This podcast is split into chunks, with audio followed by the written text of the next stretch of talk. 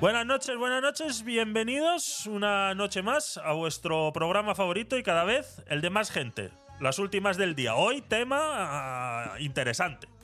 Tema interesante. ¿Cómo pudiéramos empezarlo? Por ejemplo, así. ¡Zurdos, hijos de puta, tiemblen! ¡La libertad avanza! ¡Viva la libertad, carajo! Zurdos, hijos de puta, tiemblen. Así es, así es, así es, así es. Bienvenidos, ¿qué tal? ¿Cómo estáis? A ver, os leo, os leo. No sabía que ahora eras Javi ING. ¿Qué es el ING? No, no, no caigo, no caigo, Durán, no caigo, no caigo, no caigo. A ver, os leo por aquí. Eh, saludos, Joa, bienvenido. Eh, Durán, bienvenido. El eslogan. Ah, vale, vale. vale, vale. Eh, pedazo intro, mi Javi ya supera a Iker Jiménez. Gracias, Sakaram. Eh, me alegro que os guste. Eh, Está cool la habitación. Rubén, ¿qué tal? Bienvenido. A ver quién más estáis por ahí.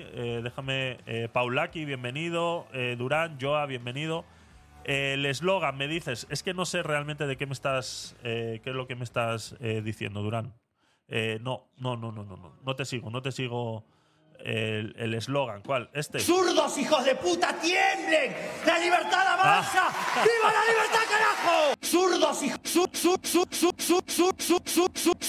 ¡Zurdos, hijos de puta! El, día de tu banco y el de más gente. Ya, ya, ya. Esto, ¿sabes? Esto de, esta introducción de, tu podcast favorito y cada vez el de más gente, no sé, se lo copia un chaval eh, que hacía que hacía podcast eh, y yo no sé si seguirá haciendo si seguirá haciendo podcast, la verdad. Pero se lo copié, lo, lo he copiado, lo he copiado, lo reconozco que lo he copiado. Reconozco que lo he copiado, sí. Sí, sí, sí, sí, sí. Está copiado, está copiado. Ah, pues mira, pues no caía, no caía, no caía, no caía en eso, no caía en eso. Interesante, interesante saber que viene de, de, de otro sitio, saber que viene de otro sitio y que no se lo he copiado a este chaval, sino que ya se lo hemos copiado dos al anuncio de ING con Matías Prats. Es- Eso, eso me reconforta, me reconforta bastante, Durán. Me reconforta bastante. Eh, eh, ya pasó el día del hombre, pero les mando un afectuoso saludo. Vamos, venga, venga. Empoderamiento masculino, sí señor, sí señor. Eso, eso poco sale en la televisión, ¿eh? Eso poco sale en la televisión. Hablando un poquito de televisiones, bueno, ayer eh, cerramos el directo a eso de las 12 de la noche, pero vamos, que yo hasta la una y media de la mañana no me, no me, no, no- no- no fui capaz de, de dormir. Entonces sí, vi los resultados antes de, de poder dormir. Fue uno de esos días en los que dices, no me puedo ir a dormir sin saber qué está sucediendo en Argentina. Parecía eh, ni, ni cuando ni cuando las votaciones aquí en España, ¿no? Ni, ese día eh, hubiera yo esperado tanto estas, estas votaciones. O sea, realmente estoy muy satisfecho con lo que ha sucedido en, en Argentina. Eh, como estaba diciendo en la introducción, me parece ya no es un tema político, ya no es un tema de ideologías o de que la gente socialmente tiene que estar en la mierda para poder solicitar un cambio. Está claro que el cambio ha ido sucediendo poco a poco en cada argentino, que al final son los que han decidido que le dé esa paliza que le ha dado a Massa por más de, eh, casi un 10% de los votos. ¿no? Entonces, eh, gracias a Dios, el sistema electoral que tienen en Argentina eh, demuestra una vez más que es bastante mejor que el que tenemos nosotros, porque hoy, a día de hoy, sí pueden decir los argentinos, hemos votado y hemos decidido. Entonces, eh, no es como aquí que tú votas y luego ellos se reúnen en un despacho y terminan vendiendo España como lo acaba de hacer Sánchez eh, para conseguir esos siete escaños del Puigdemont. ¿no? Entonces, eh, la ley Don.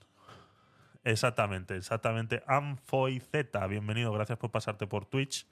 Bienvenido. Eh, Exactamente, exactamente. El problema de la ley DONT es lo que tiene, ¿no? Lo hemos hablado muchas veces. eh, muchas eh, veces se le echa la culpa a esa incursión de Vox y, esa ideología en la que la ultraderecha ha sido. eh, Alex Canaves, bienvenido. Esa.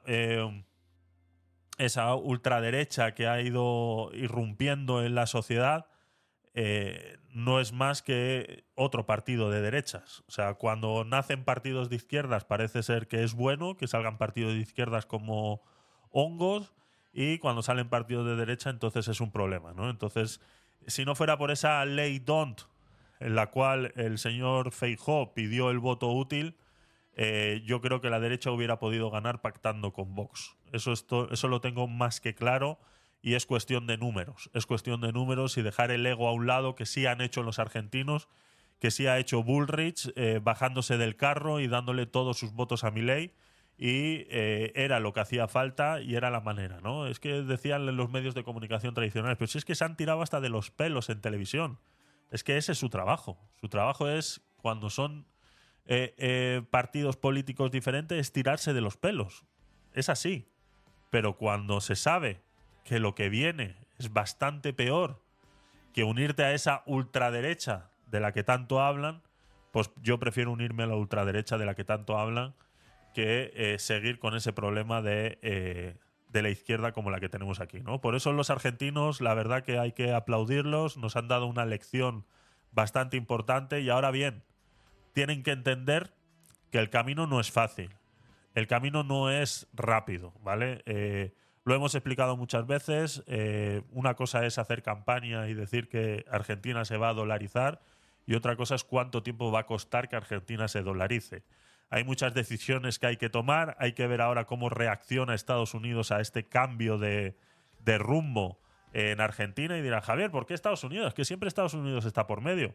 Porque si necesitamos dolarizar Argentina, necesitamos a Estados Unidos. Si lo queremos hacer de una mm, velocidad medianamente rápida, necesitamos, Argentina necesita Estados Unidos para poder dolarizar, para que sea eh, fácil enviar un barco lleno de dólares a Argentina para que lo puedan cambiar y quitar todo ese peso argentino de circulación.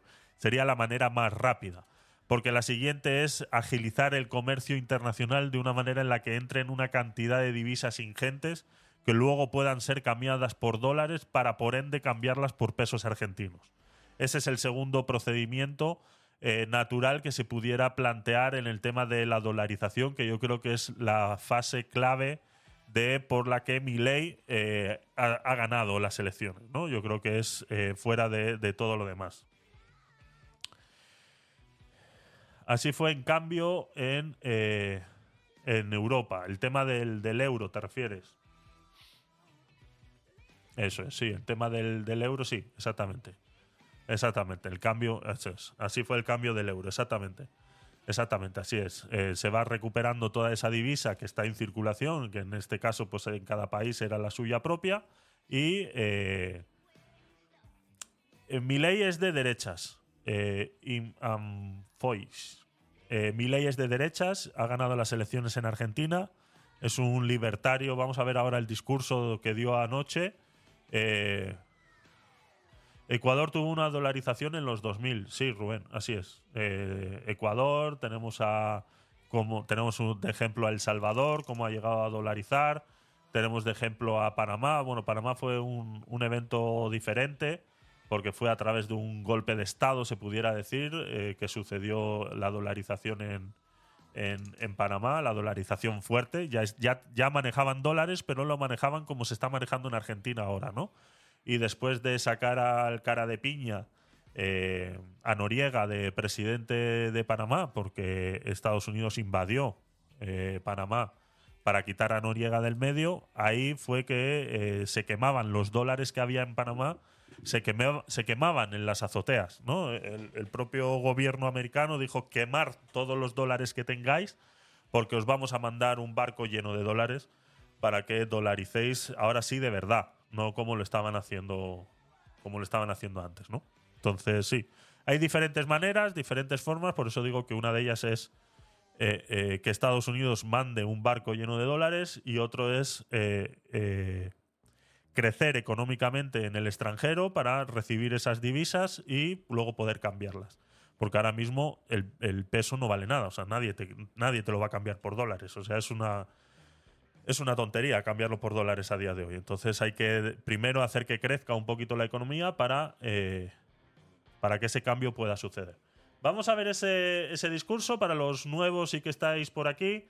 Eh, si ponéis exclamación stream en el chat, así como lo están poniendo ya muchos de vosotros y así como estoy poniendo yo en el mensaje ahora mismo, podéis participar eh, a finales de este mes por el sorteo de uno de estos libros de Miguel Asal, ¿vale? Vamos a repartir tres y van a ir firmados por el propio Miguel Asal.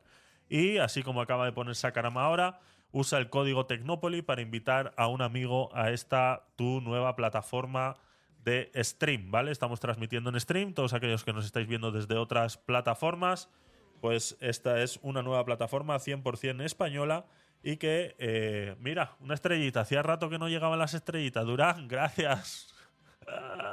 hacía rato, ¿eh? Uy, qué pelos tengo, de verdad. Dios mío. Muchas gracias por esa estrellita, Durán, se agradece, de verdad que sí. Eh, he hecho un sacarán. así es, así es. Has hecho un sacarán. Ya tiene nombre, ya tiene nombre eso. Ya tiene nombre. Venga, vamos a ver ese.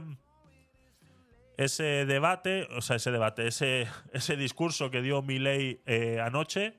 Aquí eran, pues ya pasadas las dos y pico de la mañana cuando, cuando sucedieron todas estas cosas. Entonces, eh, yo no lo he visto. Así que eh, vamos a verlo ahora mismo. Vamos allá. Hoy el presidente electo de la República Argentina.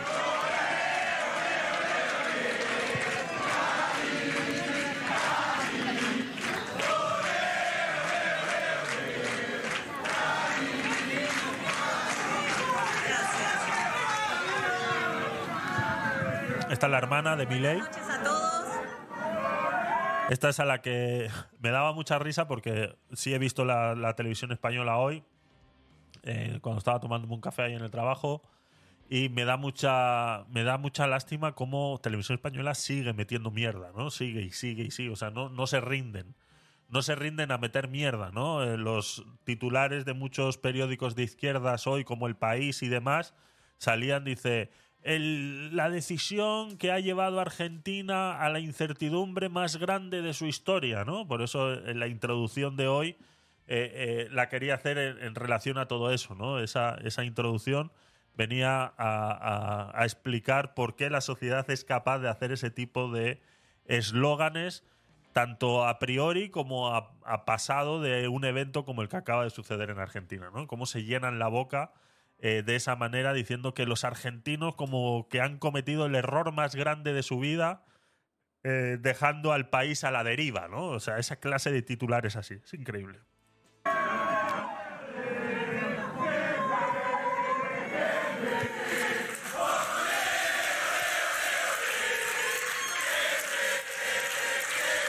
Jefe. Gracias, gracias. Acordaos que a la hermana Milei le llama el jefe, ¿no? Y que, que eso. Ay, perdón. Y que eso es un excentricismo para los demás, ¿no? Es, es que es algo muy, muy loco, ¿no? Que el propio Milei le llame a su hermana el jefe, ¿no? Es, es, es muy, muy, muy loco, es muy loco, ¿no? Es como cuando, yo qué sé, eh, tú llamas, no sé, es que no se me puede ocurrir, o sea, es que como por mi cabeza no pasa tal estupidez, no soy capaz de compararlo con ninguna otra, ¿no? Pero es eso, o sea, la gente, ay, es que le llama el jefe, ¿y, qué te, y que a ti qué te importa cómo le llama? Como si le llama cuchufleta. ¿A ti qué te importa cómo le llama? ¿Qué tendrá que ver una cosa con la otra? O sea, es que es de verdad, ¿no? Echando mierda cuando no miran sus tripas con lo que controlan hoy nuestra televisión pública. Exactamente. Si es que eso es. O sea, no se, no se están dando cuenta que al final se están echando piedras sobre su propio tejado, porque a este gobierno socialista le quedan cuatro días. ¿Y qué es lo que pasa? O sea, y es porque están acostumbrados ya.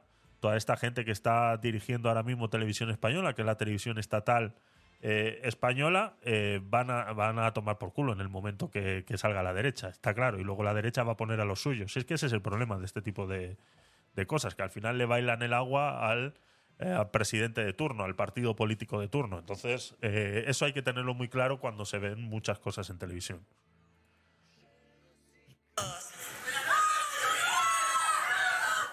Quiero presentar al presidente electo, Javier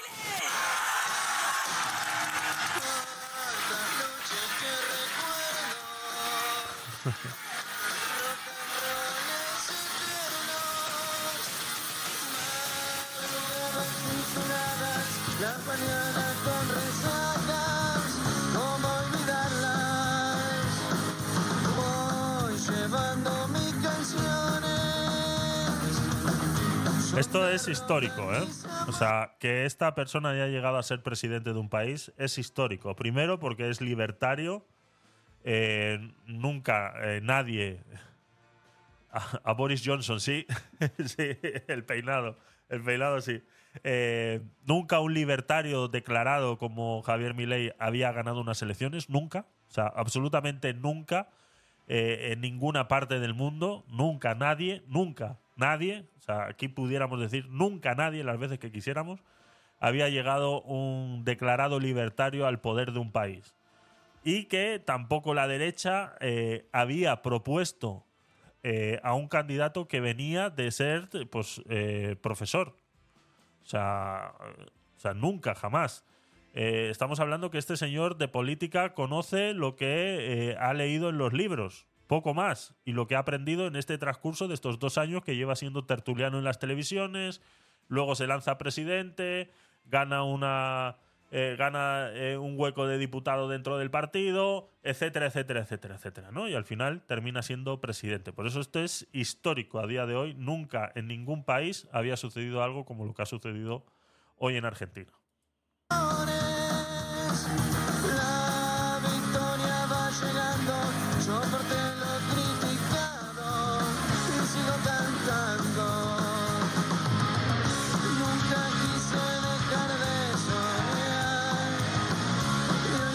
Sueños.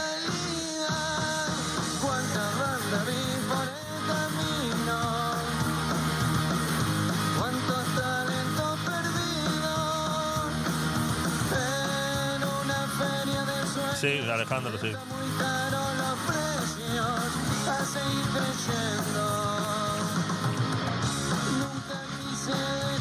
Y por bastante, ¿eh? O sea, que a pesar de que haya existan segundas vueltas en Argentina, que normalmente suelen ser eh, que el que gana, gana por muy poco, cinco puntos, cuatro puntos. Aquí estamos hablando de casi 10, ¿eh? O sea, estamos hablando de una diferencia de más de un 10%, que esos son muchos argentinos. Esos son muchos argentinos.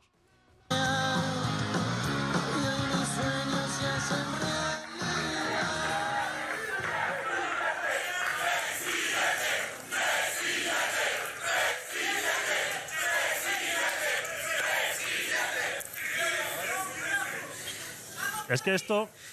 Yo, disculpar que sea tan pesado, ¿eh? Eh, Disculpar que sea tan pesado. Pero es que esto es, es histórico. O sea, no hay otra manera de verlo.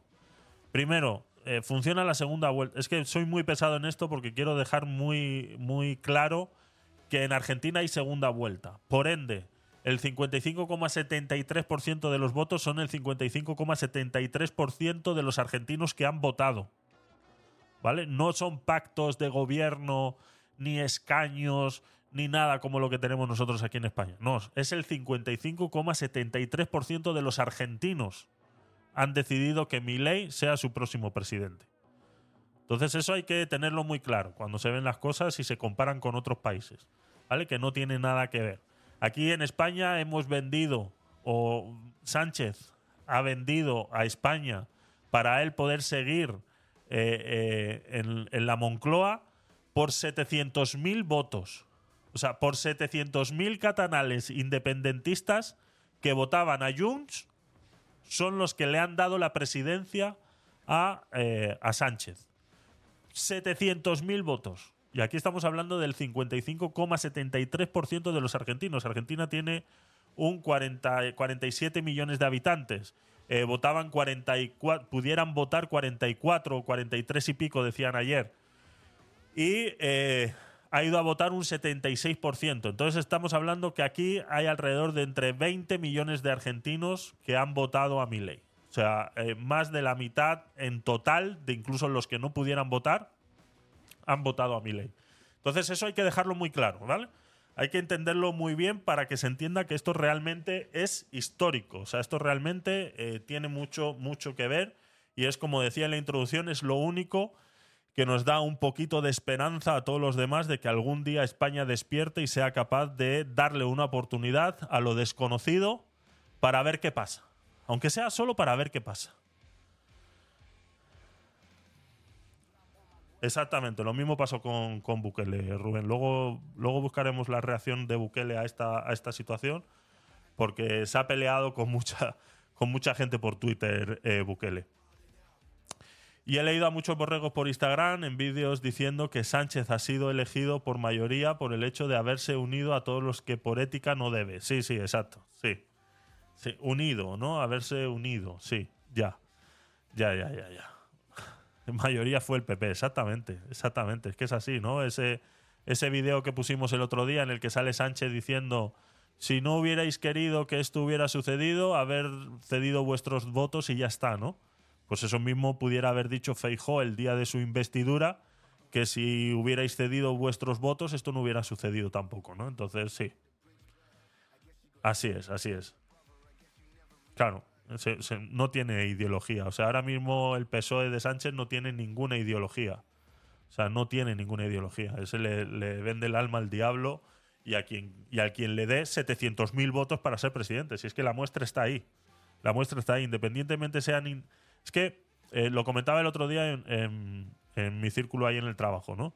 Le digo, pero ¿no os dais cuenta que Junts es de derechas? Le digo, ¿dónde se ha visto? ¿Dónde se ha visto? Es que ni en los países más avanzados como Países Bajos que hemos visto eh, gobiernos mezclados entre derechas e izquierdas, ha habido un regalo de votos como los que ha hecho Junts a, la izquierda eh, del PSOE. Jamás. Es increíble. O sea, eh, mira aquí en Argentina cómo automáticamente toda la derecha se ha unido para ir junta independientemente tengan mejores o peores ideales cada uno. Es así. No, pues aquí no. Aquí han sido capaces, la derecha eh, independentista catalana ha sido capaz de regalar 700.000 votos de 700.000 independentistas catalanes para que Sánchez sea presidente. Pero si aceptan 700.000 votos de proindependentistas catalanes, entonces no deberías dar concesiones a los independentistas en el periodo. Por supuesto que sí, si es que eso es lo que viene de camino. Ahí es donde está la famosa ley de amnistía que ahora se tiene que aprobar en el Congreso. Esa es la famosa ley de amnistía que en esta semana se tiene que presentar y que tiene que pasar por el Congreso y que tiene que ser votada. Pero claro, como ya son mayoría en el Congreso, tenlo por seguro que se va a votar. Ahora mismo los únicos que pudieran hacer algo para que esa ley de amnistía se detuviera es Europa. Es Europa los únicos que pueden hacer algo ahora. ¿no? Que las propias Cortes Europeas, o sea, que esta ley llegue a las Cortes Europeas y digan las Cortes Europeas, esta ley es anticonstitucional, no procede.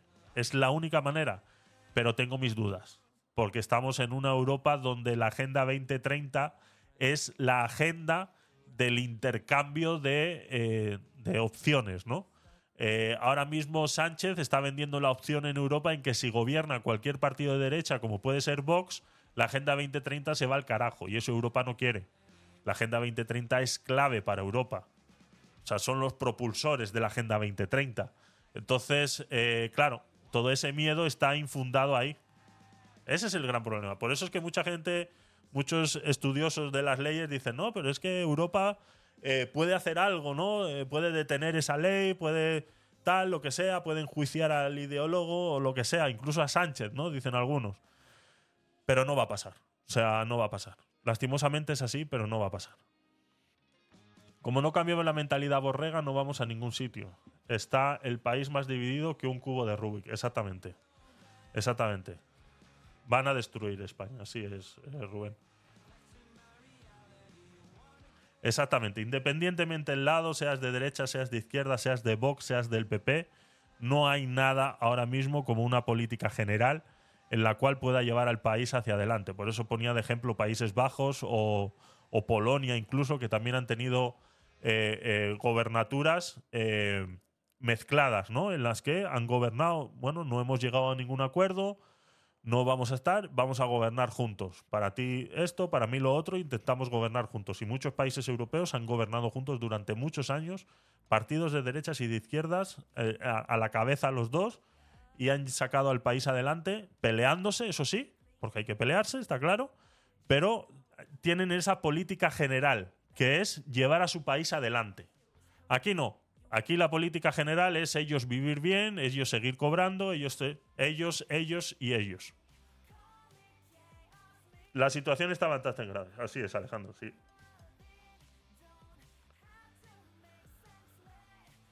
No, si es que eh, por eso en la, en la introducción que has escuchado, eh, Durán, eh, lo he dicho muy claro, esto no es cuestión de política, esto es una cuestión de, de sociedad, de que realmente los humanos eh, quieran vivir mejor y sepan que eh, pueden vivir mejor.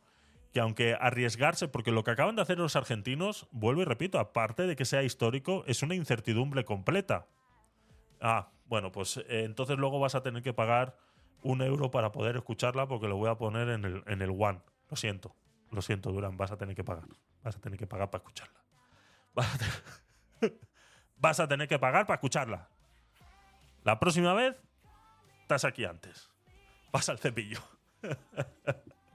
Eh, lo decía en la introducción, ¿no? El, no es cuestión de política, de derechas, de izquierdas, es cuestión de que realmente la humanidad y la sociedad esté preparada para eh, afrontar este cambio, ¿no? Por eso yo eh, felicitaba a los argentinos porque han tenido los cojones y los huevos y, y- y cada uno a lo suyo en votar por algo completamente diferente, por algo que no se sabe, por algo que es desconocido, un paso hacia el vacío. O sea, está claro, podemos estar todos muy de acuerdo con lo que dice, pero vuelvo y repito, yo lo he dicho muchas veces, no es fácil el camino que tiene mi ley ahora mismo.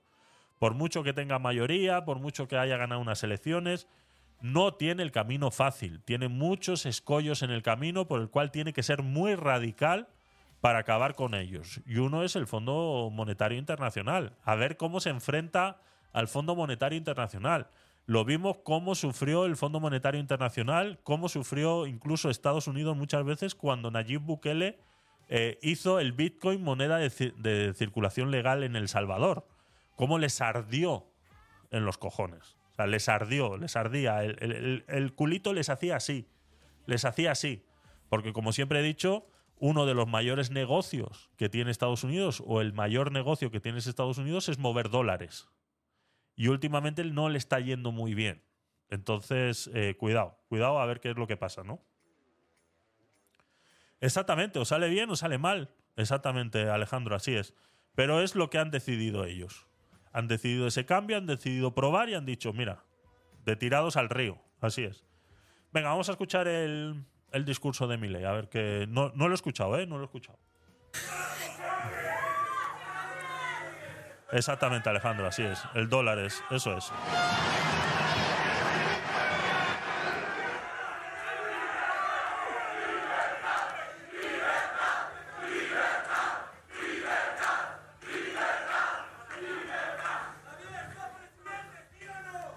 Parece que sí.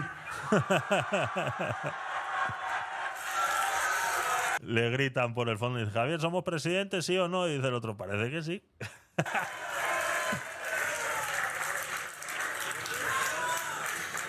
Buenas noches a todos, a todos los que están aquí presentes, a los que están en la calle también festejando y sobre todo buenas noches a todos los argentinos de bien, porque hoy comienza la reconstrucción de Argentina.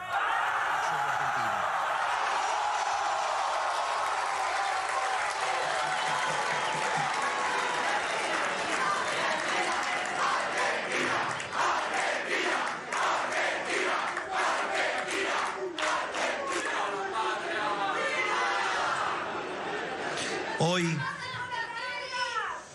hoy es una noche histórica para la Argentina. Muchas gracias a todos los que vinieron, muchas gracias a todos los que hicieron que esto fuera posible.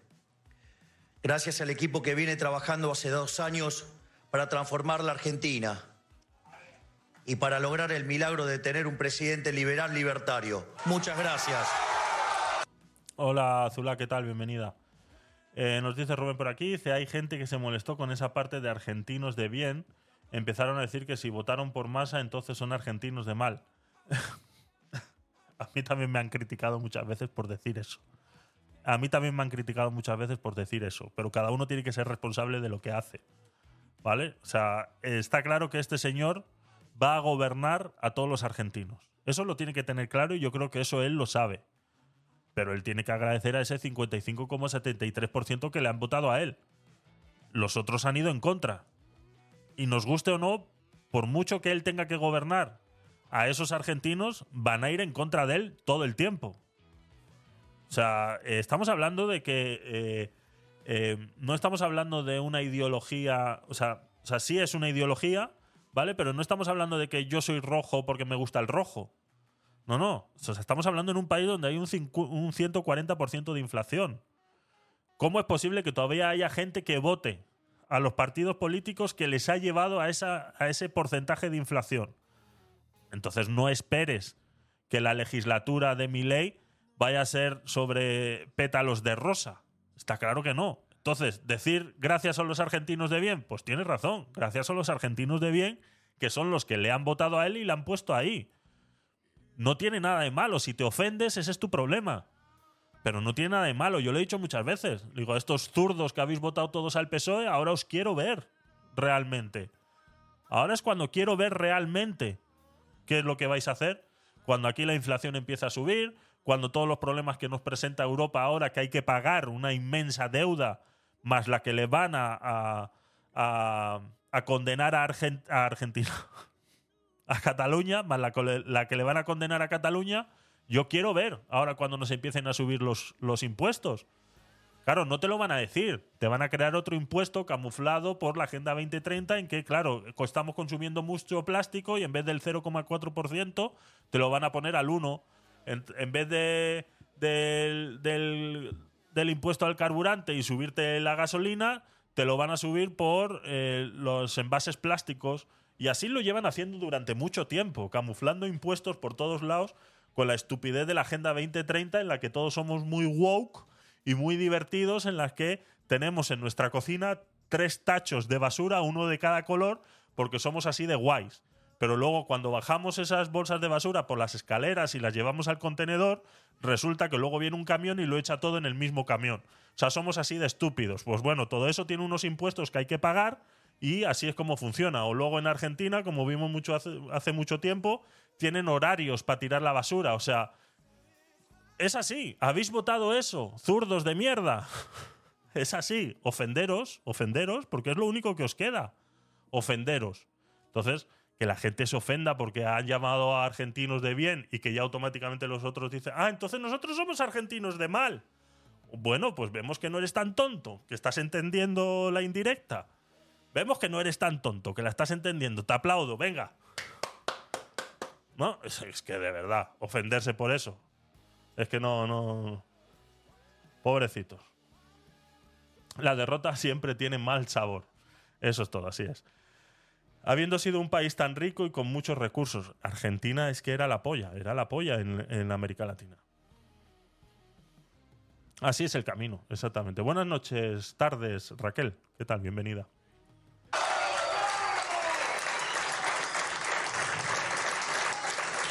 Gracias a mi hermana Karina, porque sin ella nada de esto hubiera sido posible. A la jefa.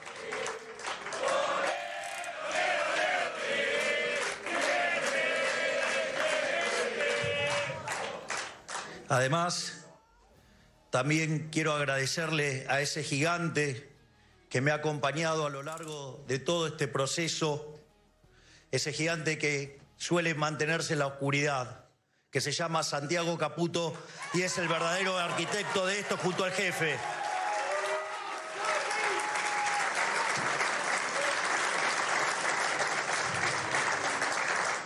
Además, también quiero darle las gracias a todos los integrantes de La Libertad Avanzan, que trabajaron sin parar para lograr este objetivo. Además, quiero dar muy especialmente las gracias a los fiscales, tanto a los de La Libertad Avanza como a los del PRO, que pusieron el cuerpo para defender los votos.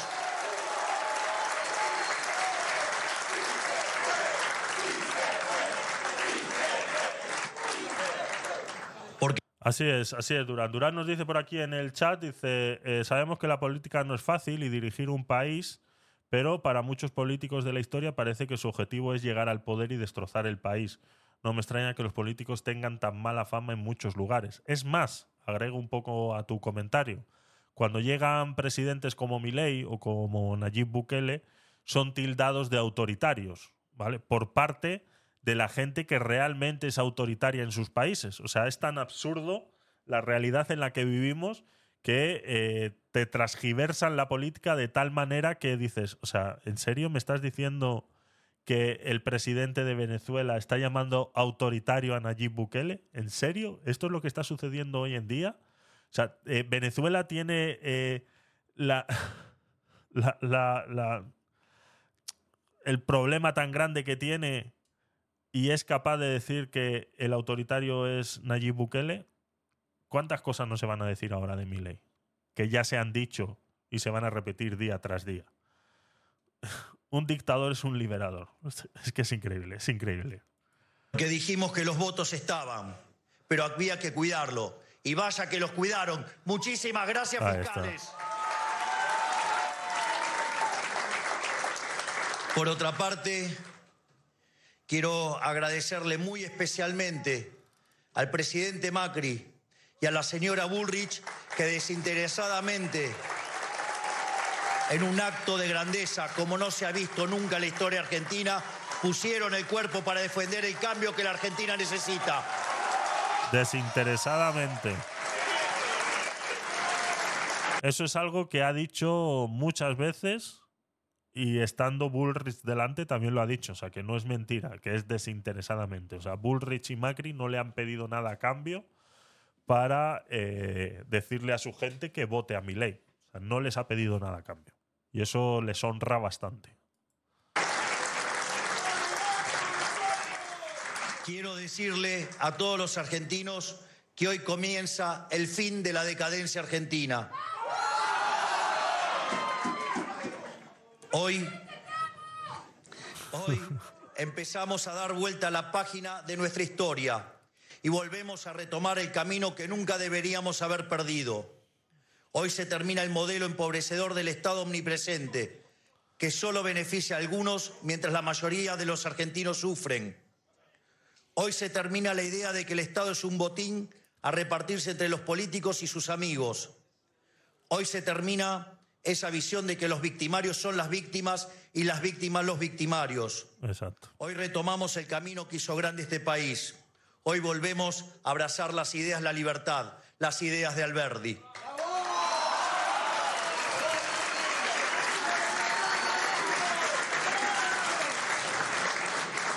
En definitiva, las ideas de nuestros padres fundadores, que hicieron que 35 años de ser un país de bárbaros pasáramos a ser la primer potencia mundial. Esas ideas se basan en tres premisas muy simples. Un gobierno limitado, y quiero que quede claro esto, que cumple a rajatabla con sus compromisos que ha tomado. Respeto a la propiedad privada y comercio libre. Quiero ser muy claro con algo. El modelo de la decadencia ha llegado a su fin. No hay vuelta atrás.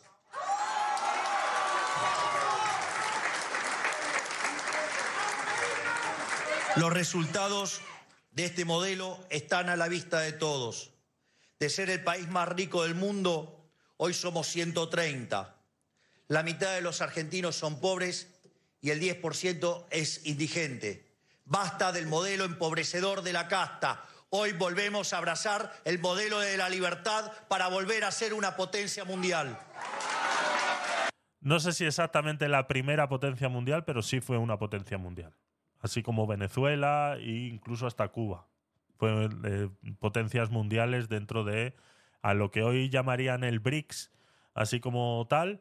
eh, fueron ellos los, los, los que vinieron a romper la pana en Latinoamérica después de Estados Unidos. Sí, primera potencia igual es mucho decirlo. Eh, pero yo creo que se refiere a primeras potencias, ¿no? A ser parte de los primeros yo creo que se refiere más a eso, ¿no? A- no que a primera potencia, o sea, el único, el primero de todos, no, sino que estaba dentro de la, de la liga grande. Estaba de la, dentro de la Major League.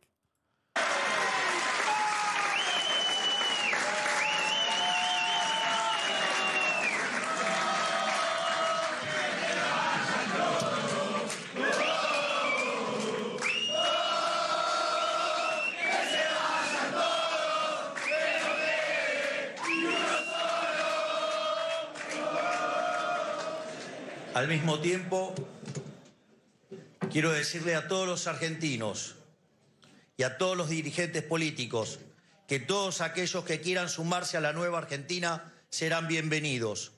No importa de dónde vengan, no importa qué hayan hecho antes, no importa qué diferencia tengamos. Estoy seguro que es más importante lo que nos une que lo que nos separa, porque eso es lo que va a hacer que pongamos de pie a la patria y volvamos a ser una potencia.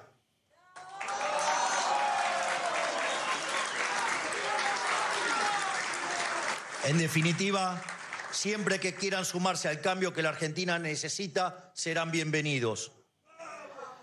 Sabemos que hay gente que se va a resistir. Sabemos que hay gente que quiere mantener este sistema de privilegios para algunos y que empobrece a la mayoría de los argentinos. A todos ellos quiero decirles lo siguiente, dentro de la ley todo, fuera de la ley nada.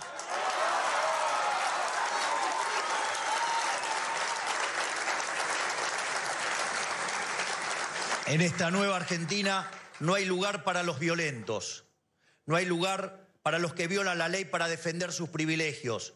Vamos a ser implacables con aquellos que quieran utilizar la fuerza para defender sus privilegios.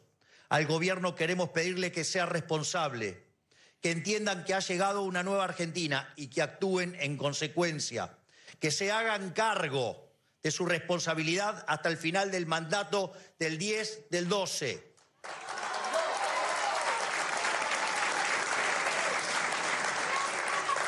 Así, una vez finalizado el mandato, podamos comenzar a transformar esta realidad tan trágica para millones de argentinos. Que se entienda bien, la situación de Argentina es crítica. Los cambios que nuestro país necesita son drásticos. Así es. No hay lugar para gradualismo, no hay lugar para la tibieza, no hay lugar para medias Ojalá, tintas. ojalá. Ojalá que sí, Raquel. Ojalá que sí. No es fácil, no es fácil. Y hay que tener paciencia.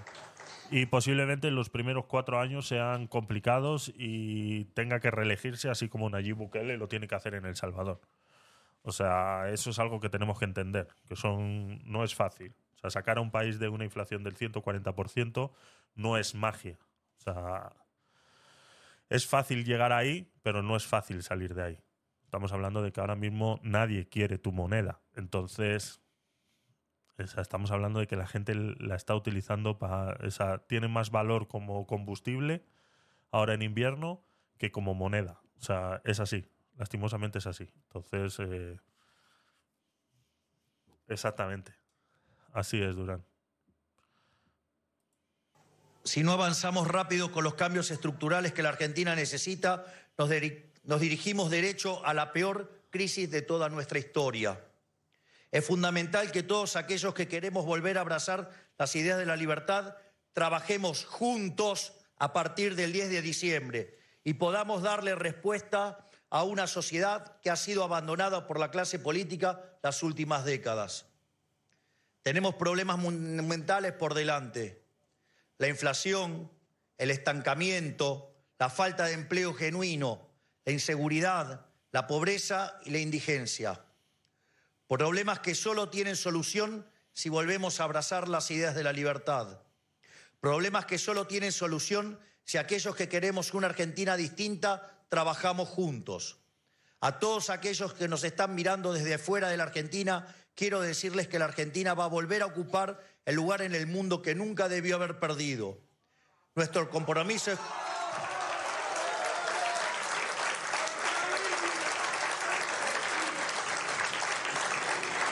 Por eso quiero también decirles que nuestro compromiso es con la democracia, con el comercio libre y con la paz. Vamos a trabajar codo a codo con todas las naciones del mundo libre para ayudar a construir un mundo mejor. Hoy es una noche histórica, no por nosotros, sino porque se ha terminado una forma de hacer política y comienza otra.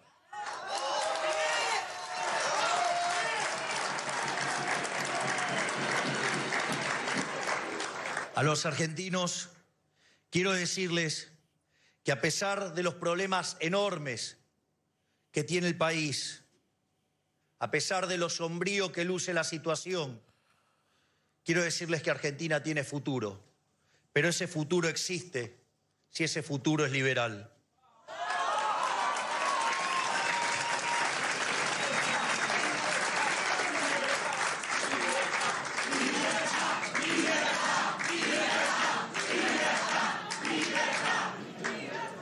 No venimos a inventar nada. Venimos a hacer las cosas que la historia ha demostrado que funcionan. Venimos a hacer lo mismo que hicimos durante el siglo XIX en nuestro país. Lo mismo que hicieron países como Irlanda hace no tanto tiempo. Venimos a abrazar las ideas de la libertad, que son aquellas que garantizan la prosperidad de los argentinos. Si abrazamos esas ideas, no solo vamos a poder solucionar los problemas de hoy, sino que dentro de 35 años volveremos a ser una potencia mundial.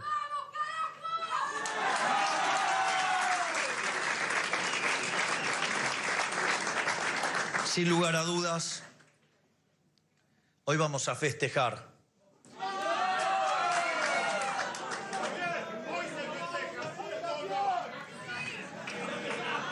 Sí.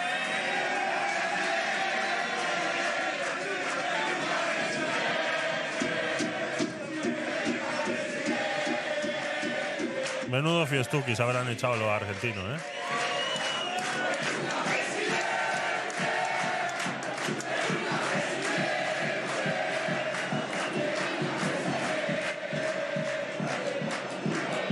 Sí, hoy vamos a festejar. Pero también es cierto que mañana, desde primera hora de la mañana, nos pondremos a trabajar para que el 10 de diciembre empecemos a traer las soluciones que los argentinos necesitan. Por lo tanto, quiero dar las gracias a todos por el enorme trabajo, por acompañar, por creer en que se puede, ¿Cuántas veces habremos dicho y nos hemos cansado de repetir que la victoria en la batalla no venía de la cantidad de soldados, sino de las fuerzas que vienen del cielo?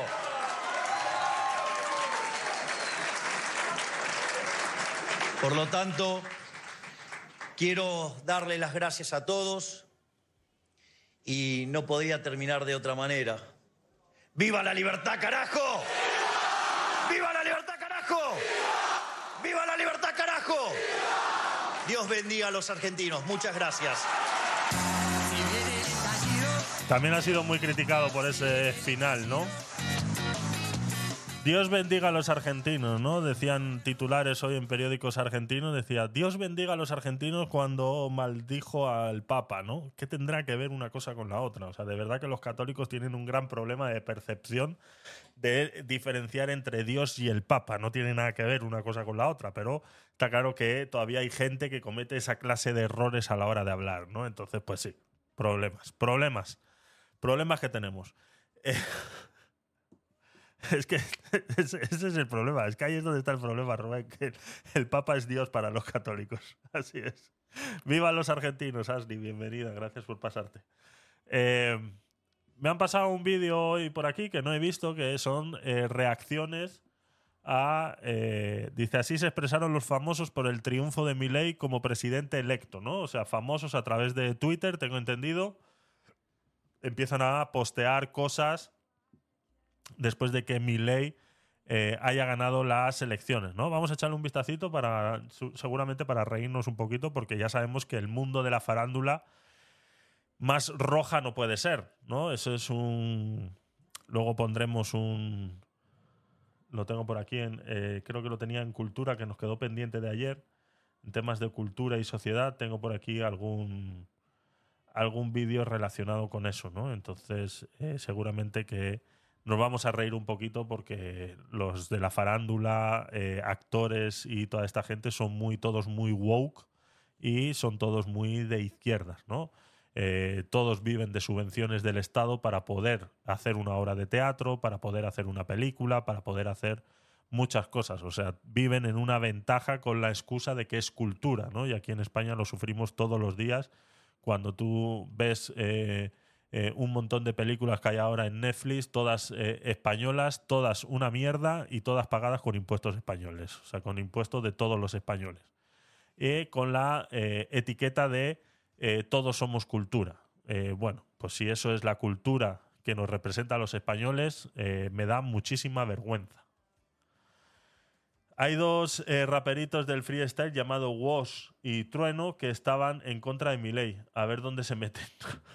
Eso es claro, eso ya no van a tocar. Eso ya no. El freestyle ya no, ya no les va a llamar. pobrecitos, pobrecitos. Vamos a escuchar a ver. A ver, Atención. Este era viejo, este era de antes de las elecciones, Samir. pobre. No, ¿esto es antes de las elecciones o Sí, ayer? este fue, no, no, antes del. del, del No nos lo puede leí como ganar un antes. arquero, porque era arquero. Claro, era arquero, No ganó, sí. nos ganó un arquero, chicos. Había empezado como Y sigo. arquero, Milei. A ver, se acabó el kirchnerismo. Se acabó el kirchnerismo. Es un choripán. Este, y pone un choripán. ¿Es un choripán? Es un choripán. Una salchicha, no, una, una sal- No, un choripán. Un choripán.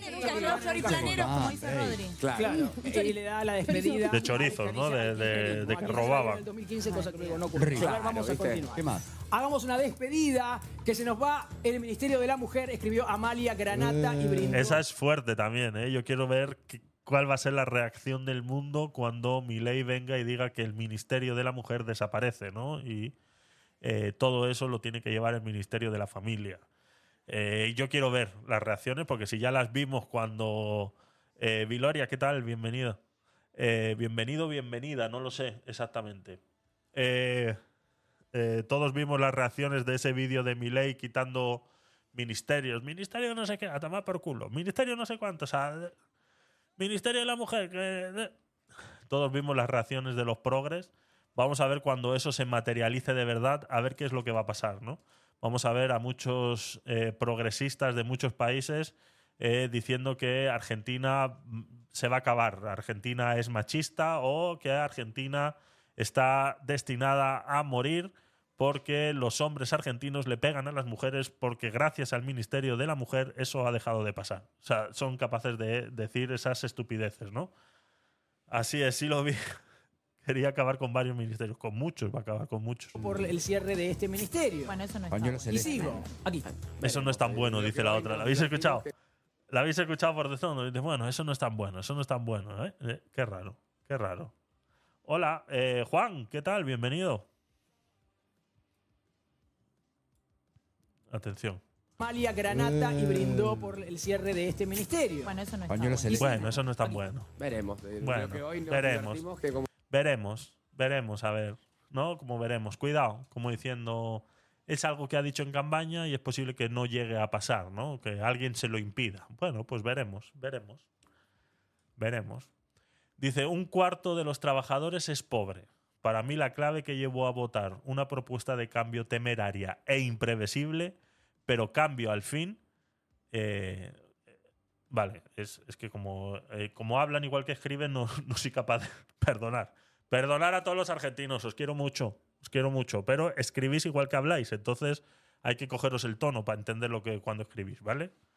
Entonces, eh, para mí la clave de lo que llevó a votar una propuesta del cambio temeraria e imprevisible, pero el cambio al fin, ¿vale? Fue eso, ¿no? Que el cuarto de los trabajadores eh, es pobre. Eh, la historia ya nos enseñó cómo gobierna la derecha, pero la democracia es también y sobre todo saber perder. Ojalá el pueblo pueda vivir mejor. Te amo siempre, Argentina. Ángela Lerena, no sé quién será, pero debe ser alguna famosa en Argentina.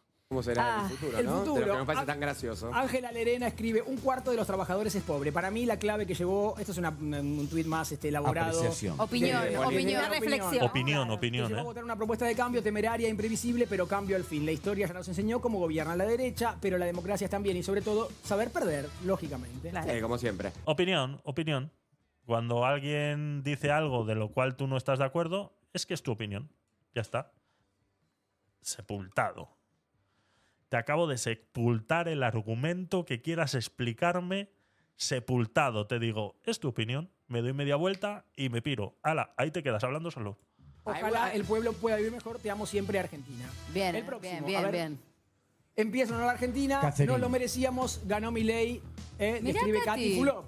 Contenta. ¿Eh? que- Catherine Fulop. No sé quién es tampoco.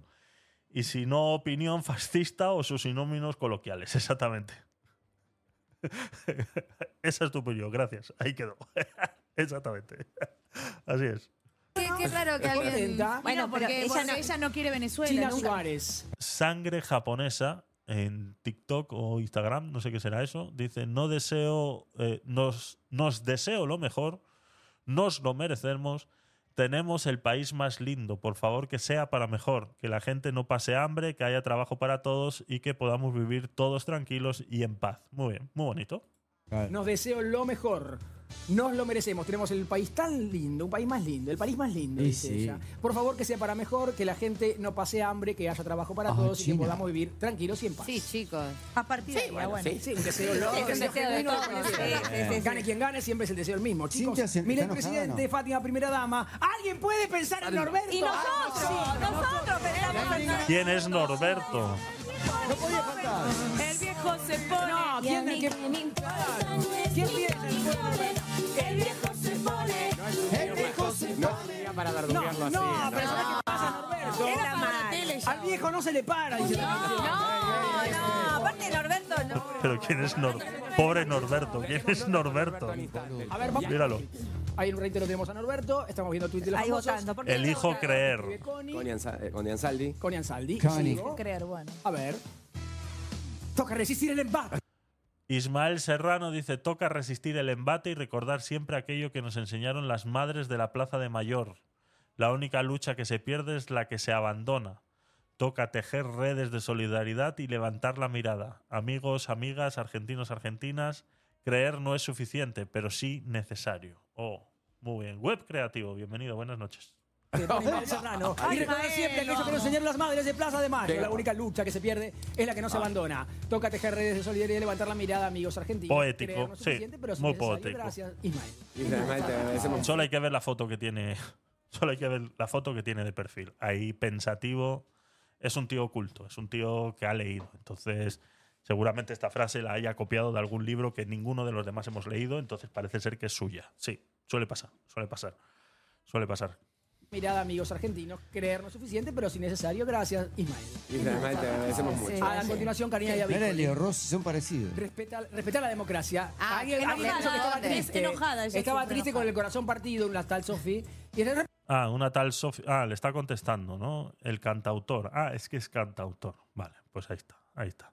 Eh, Sophie Gonet dice, qué triste todo y un corazón ahí partido. Y Karina le, le responde, respeta a la democracia. ¿Desde qué lugar hablas? Te la pasas en hoteles de lujo, rascándote.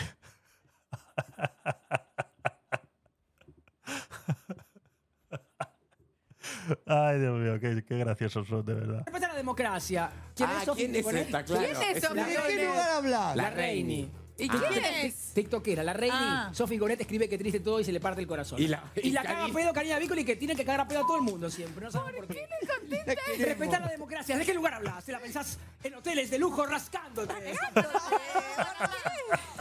No sé ni quién Es es. como. La- la- la- La- la- la- la- Debe ser Karina, dijo, cuando te agarre, te agarra. Claro. Y sigo. A ver, Sí. ¿Qué más? Marina Guibura, ahora espero que Milei no se enferme ni viaje. La verdad que, la verdad que este tipo eh, llevo mucho, bueno, eh, mucho tiempo viendo, viendo contenido latinoamericano y lo he hecho muchísimo de menos. O sea, no porque haya vivido en Panamá durante muchos años, sino porque vive en una libertad que nosotros aquí no podemos vivir. O sea, tú allí puedes hacer ciertos comentarios que aquí a día de hoy te crucifican. O sea, yo me pongo a hacer comentarios como los que están haciendo ellos y a, a mí me crucifican. O sea, vivimos una opresión comunicativa brutal y ellos viven una libertad, una tranquilidad, pueden decir lo que quieran. Es increíble, es increíble. De verdad que, que, que les envidio mucho. Que mucho ni nada porque no quiero a Villarruel reemplazándolo como presidente. Vice, chicos. Malena Winsburg dice, ahora espero que Milei no se enferme, ni viaje mucho, ni nada, porque no quiero a Villarruel reemplazándolo como presidente. Libertad de expresión, así es. Lo hubiera La pensado vi, antes claro. de- Es la de ley, es la ley, es la ley. Y sigo. Va a Aquí. estar. Sí, Es la claro. ley. Ah, Moni Vidente. Ay, Moni Moni Vidente que Vidente. lo vio. Hostia, Moni Vidente. Felicidades al nuevo presidente de Argentina. Esta, esta que será la vidente que, él, que le pone en comunicación con, con Conan, ¿no? El perro fallecido del que tanto hemos hablado. Felicidades al nuevo presidente de Argentina.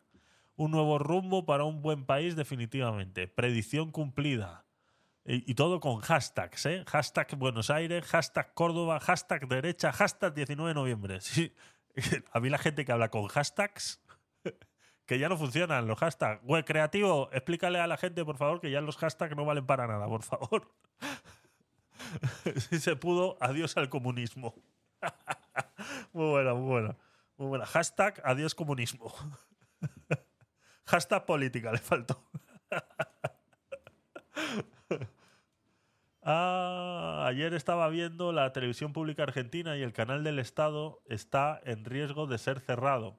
Y ponían una propaganda donde decían que las mayores democracias del mundo tienen canales estatales robustos y uno de sus ejemplos era Televisión Española. Dios mío. Qué locura, qué locura. Eh, es que es increíble. Es increíble. Si realmente viviéramos en, un- en una... No, no, te creo, te creo, Rubén. Te creo, pero vamos.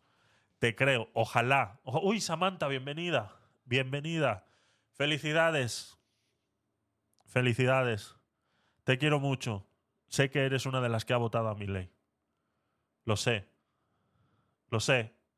Tengo esa esperanza. Es una caldera este país.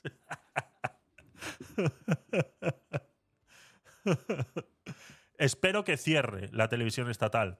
Y eso es lo único que representa esa verdadera libertad de expresión. Es lo que sufrimos aquí. O sea, llevamos todo cinco años de legislación de, Sánchez porque es porque a ver pasa con la derecha exactamente igual pero le pasa que la derecha es más sutil no lo no es tan o sea llevamos igual no cinco años pero sí los dos últimos o tres últimos de gobernatura de Sánchez que televisión española va a degüello o sea es capaz de decir tan sarta de estupideces y de mentiras en un espacio televisivo como son las noticias en la cual te quedas que dices, ¿en serio?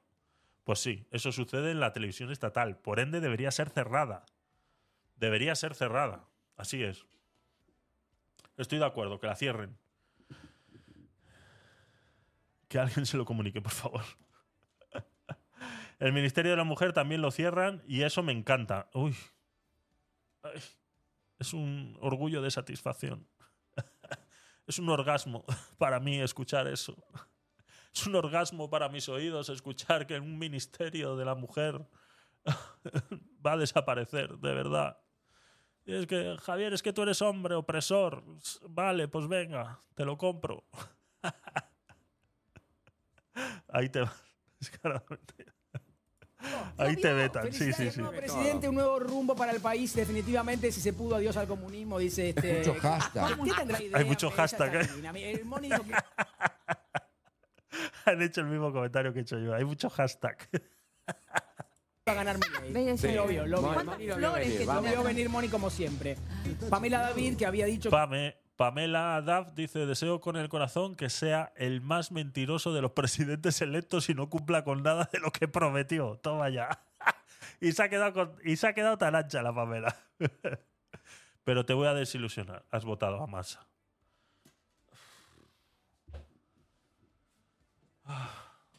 Ah, no fuiste. No fuiste a votar. No fuiste. O sea, tienes que pagar. Tienes que pagar, porque el voto es obligatorio en Argentina. Ni loco voto por. Bueno, bueno, bueno. Me alegro, al menos me alegro, me alegro. Me alegro. Ya, uf. Uf. Estaba respirando hondo, ¿eh? Casi me da un infarto aquí, ¿eh? Samantha, o sea, casi me matas ahora mismo. O sea, si esa era tu intención, casi lo consigues, ¿eh? Prefiero que no haya sido a que me digas, es que he votado a masa. Dios. De verdad. Te iba a querer igual, ¿eh? Porque yo os quiero igual. Sois todos unos animalitos de Dios. Sois todos unos animalitos de Dios que yo os quiero a todos, por igual. Ni a peronchos, ya. Que eh, Horacio Bueno. Rodríguez Larreta iba a ser el ministro de Economía de Massa, según una cena Sí, que compartió acertó, con, acertó. Con él mismo. cosa que después La- desmintió. La que desmintió Milagros. Ailín, la mujer de la Larreta, desmintió en la mañana, hubo una sí. ida y vuelta de tweets. Deseo con el corazón que sea el más mentiroso de los presidentes electos por mi ley y no cumpla nada de lo que prometió. Bueno, bueno. ¿qué tiene que ver esto? Sí, Muchos lo atacaron, pero lo que tenía que ver es que si Milei en su momento pero de- hablaba de la Claro. venta de órganos, Claro, a ahora eso se no se refería, ve claro. en ese sentido. ¿viste? Joder. Ella aclaró, fre- frente a todos los Sí, ataques que obviamente. recibió Pamela, claro Bueno, que ella pero- no, no deseaba que le fuera mal al país. Los periodistas están que no saben dónde meterse ahora mismo. Están que no saben dónde meterse, en qué agujero esconderse, a ver si pasa todo rápido y podemos seguir difamando y diciendo estupideces. Porque saben que se les ha acabado el chollo. O sea, a muchos se les ha acabado el chollo. Existe libertad de expresión en Argentina, pero lo que no se va a permitir es la difamación. Y ahora mm, que se atengan muchos a las consecuencias porque les van a caer juicios penales de por medio por estar diciendo estupideces todo el rato. Exactamente, exactamente, todo el día. Pero aquí en España igual, lo hemos hablado muchas veces aquí, Samantha. Aquí en España, eh, lo presentaba yo ayer, un podcast que se ha emitido allí, bueno, que está en todas las redes porque es un podcast, pero fue dirigido directamente a Argentina, subvencionado por el periódico El País Español, donde en cuatro capítulos de media hora ponen a Milei, pero vamos, mm, eh, es como si dijéramos que Darth Vader eh, fuera presidente ahora mismo, ¿no? Como si Darth Vader fuera presidente ahora mismo, ¿no? Un tío vestido de negro, con capucha, que habla raro, despelucado si tuviera, y que, eh, cuidado Luke, que yo soy tu padre, ¿no? Pues sí, así, cosas así. Ni al presidente, sino que simplemente quería que no se concretaran algunas propuestas. Ricardo Montaner dice que Dios te bendiga. Hashtag Argentina tres puntos. Sí, Pamela banca, banca. Eh, que Dios te bendiga, Argentina, escribió Montaner. Siempre se la- Gracias. Me cachiste. Tengo una rumbita para que Dios mío, cómo se lo pasan, ¿eh? Samantha, ¿este canal es de derechas o de izquierdas? Ponnos, pongo- ponnos en contexto, por favor. Canal 13. Escribió que también se ha jugado ideológicamente eh, con sus convicciones, como cualquiera este, que lo ha hecho para un lado y para el otro. Eh, Es de estúpido. Joder, me cago en 10. No acertamos una hoy, ¿eh? no acertamos una hoy, ¿eh? De verdad. ¿eh? Eh, muy bien, Sergio. Asumir la derrota y facilitar al adversario, eh, nos tenemos amor y cariño. Como Telecinco aquí, exactamente. Puede ser, puede ser, puede ser. De centro derecha y como vaya la corriente. Lo escribió muy bien Sergio. Asumir la derrota y felicitar al adversario. Nos tenemos. Los JJ ¿Saben a Vázquez. malditos. Así es, Dios mío, Dios mío. Eh, y vamos a dar un repaso por Twitter, a ver qué vemos. Este es el confidencial. Peor es C5N. Uf. Vale, esto ya lo hemos visto. A ver qué más había por aquí de, de mi ley presidente. A ver si vemos cosas como esta. 55,69 ayer. O sea, es una locura. Tenemos claro a quién no vamos a votar. El común denominador de todos los que hablan del balotaje. Ah, Estos son los raperos. Estos son los raperos. ¿Vos te meterías en política, por ejemplo? o- o- o Es un poder- tema. Te veo, veo la boleta, Ah, ¿eh? sí. No, bueno, o acompañando a, una, un, a un partido político. Y tendría que ir todo muy bien, ¿no? Pero mm, yo cuando me había invitado el presidente a charlar, la idea mía solo fue presentarme. Eh, obvio que al presidente, vaya como vaya, lo que sea, hay que respetarlo porque nos representa Esa gente está cenando en a televisión. nosotros, a los argentinos. Pero Esa gente está cenando en televisión. no, Ah, almorzando con Juana. O sea, es, encima es la hora de la comida. Almorzando con Juana se llama esto. O sea, eh, ¿en serio? ¿Y este formato? Cantó el himno nacional en un acto. Sí. Son revolucionarios. creer, ¿viste? Y a la misma vez yo tengo 23 años y voy aprendiendo y viendo, viviendo. Pero lo que tenés pasa. 23 años, pero digo, sos influencia frente a muchos jóvenes. La música Claro. que dejás es un, un le- un legado. Un legado. siempre busco de tratar de decir algo concreto y no, y no lo tengo con la política. Igual viste que acá también el público te- es que está como demasiado alerta. Por eso uno viene acá, también, yo también quería saber quiénes ya están. El triunfo de Milei se podría intentar explicar por la grave situación económica y social en Argentina, el apoyo de la centroderecha antiperonista y su capacidad para entusiasmar a los jóvenes. Son muchas, son muchas circunstancias, pero sí, esas, unas, esas son unas cuantas de, de- Y eso, la inflación y todo eso. Sobre todo la música. Ellos cantan trap con acento puertorriqueño y todos cantan igual. Sí. En la mesa, a ver si sí iba a hablar de política o no, porque Y comentás te algo- dijeron que no. Me dijeron que no. Y hola. Me vio en la puerta que Estación me, Baja me Gebra, digo. pateó, me pateó. Me voy, me voy. Me, me hizo un... No, pero es No, porque pasa hablar de política, es como un poco de realidad, Sí. porque a mí, a mí, eh, yo muchas cosas no las entiendo, pero digo. No, no, y eh, además es un momento que ya no se volvió partidario. ¿viste? Claro. Entonces, eh, Hombre, que si lo tienen en claro, Samantha. Estamos hablando de más de un 10% de diferencia entre unos y otros. Están comiendo. No, no lo sé, no lo sé.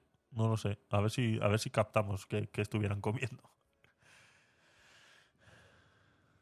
Creo que ese fue el pendejo que estuvo detenido en Buenos Aires. El elegant. El mal menor. Sí, sí, te hemos entendido, Samantha. Sí, sí, te hemos entendido. Dios mío. No, no, no va por lo ideológico. No, ahí. no, Entonces no. Es, es un momento raro. Pero ¿quién va a comer ahí? O sea, ¿quién va a comer con todos esos focos? O sea, ¿qué, qué formato es este? ¿A quién se le ha ocurrido este formato? De verdad, no lo entiendo. Pero ¿quién va a comer? Esa comida está fría ya. ¿Qué? Pero si Maradona levantara la cabeza. Es un momento raro y es mucha difícil, traición, banderas, es difícil bajar la línea, es difícil. Es como que no, no- al menos yo no tengo, no tengo recursos, no tengo argumento, no hay nada que No. yo diga, bueno, Al gordo se le cae la baba, véalo. Públicamente no. Pero ahora saben. Está deseando, a ver si nos callamos no ya y podemos quién van a comer. votar. O todavía están dudando. Hay mucha No, gente no, que Yo sé decide. a quién no voy a votar. Yo lo mismo, yo sé a ¿Qué quién tal, votar. Juan? Bienvenido. Porque hay dos opciones. No, o sea. No puedo puedes votar en blanco. Yo creo que va a haber... en- ¿Cuál es la diferencia entre voto blanco y voto nulo? No, bueno, el voto en blanco se contabiliza es, dentro del es como si fuera otro candidato, ¿entendés? O sea que no, obviamente aunque gane el voto en blanco, va a ganar el candidato El que que tenga más O sea, esos votos. Claro, se le suman al ganar. No, no. Claro. se- Pero es diferente el voto. No, no, el voto anulado es cuando vos vas. No, no, no, digo, se anula como pasó en el último comicio. Quiero decir. No ese son parte por- de la torta Eh, principal. Exacto. O sea, lo que, pero en este caso, como son dos, en, en la general sí el voto en blanco tenía una Son- influencia distinta porque vos, claro, ¿A dónde te acabas de suscribir, Nachete? ¿A dónde te acabas de suscribir? Buenas noches, Nacho, bienvenido. Ah, está ya activo, ¿en serio? Qué locura, qué sorpresa me acabo de llevar. Entonces, eh, estaba en 250 euros, ¿no? Creo que estaba la suscripción, ¿no? Nachete, pues muchas gracias. Muchas gracias. Mil, mil, eso es. es que hay algunos, cuidado, eh, cuidado, eh. Que hay algunos por ahí que lo tienen a 250 euros, que es lo máximo que se puede poner, ¿eh? Cuidado. Yo creo que estaba a 3 euros, creo que. Si te ha cobrado, te ha cobrado 3 euros, ¿no, eh, Nacho? Eso es, 3, sí, sí, sí. Ah, pues mira, me alegro. Me alegro. Muchas gracias, Nacho, de verdad, ¿eh? Eh, muchas gracias. Eh, me alegro que ya lo hayan activado. Yo creo que es la. No, sí me di cuenta, claro que sí, lo que, pero hoy no. Hoy no. Me lo pasaste en un, en un vídeo eh, web creativo.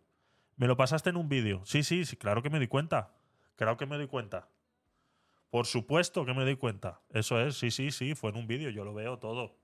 Lo veo todo, intento contestaros a todos. Gracias a Dios, pues estamos intentando hacer una comunidad bastante buena e intento manteneros a todos contentos. Claro que sí. Sí, sí, sí me di cuenta y muchas gracias. Muchas gracias que sí.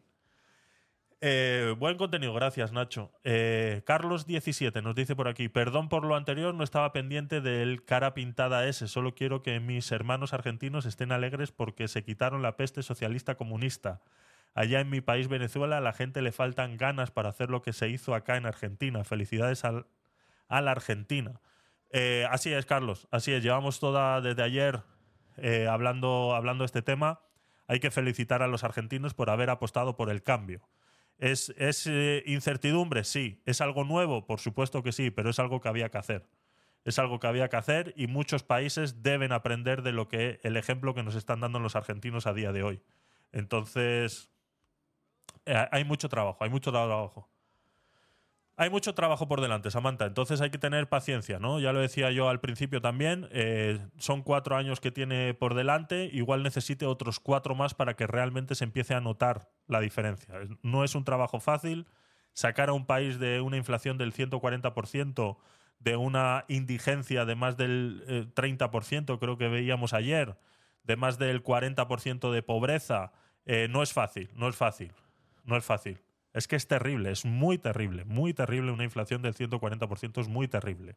Entonces no es fácil. Entonces hay varias opciones, hay que ver cómo reacciona el mundo alrededor de todo este ambiente que se está generando ahora, ese ambiente de que vemos cómo la izquierda sigue presionando para que todos los, eh, los políticos del mundo hagan ver que la idea de Milei es la errónea. Entonces eh, tiene un trabajo muy fuerte Milei ahora mismo y todo su equipo con el que se haga alrededor de primero combatir desde el punto ideológico, luego combatir en los medios y luego poder combatir con eh, ese su gran aliado Estados Unidos y su gran aliado Israel, que él ha dicho muy claro que son así.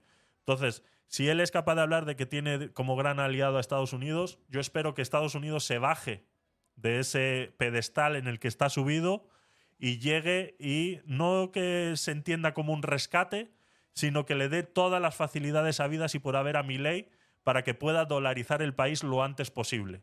Y eh, ya se ha hecho anteriormente, Estados Unidos ya lo ha hecho anteriormente, hay muchos ejemplos en el mundo eh, que ya se ha hecho, entonces Estados Unidos ahora tiene un papel muy importante para dejar que eh, Argentina se dolarice. En el momento que Argentina se dolariza no es que vaya a desaparecer la inflación, pero ya es un gran porcentaje del trabajo realizado, ¿no?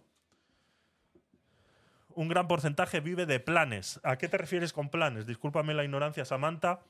Ah, te refieres a eh, préstamos, préstamos, ¿no? Entiendo, entiendo por tu comentario que pueden ser préstamos. Ah, planes sociales, ya, ya, ya, ya, ya, ya. Muchos. Es lo mismo que tenemos aquí ahora mismo, un montón de gente viviendo de ayudas sociales, exactamente. Apoyo a la privatización en todos los aspectos. Los países que lo han hecho en Europa son de primera línea hoy día, mejor calidad de vida. Así es, así es.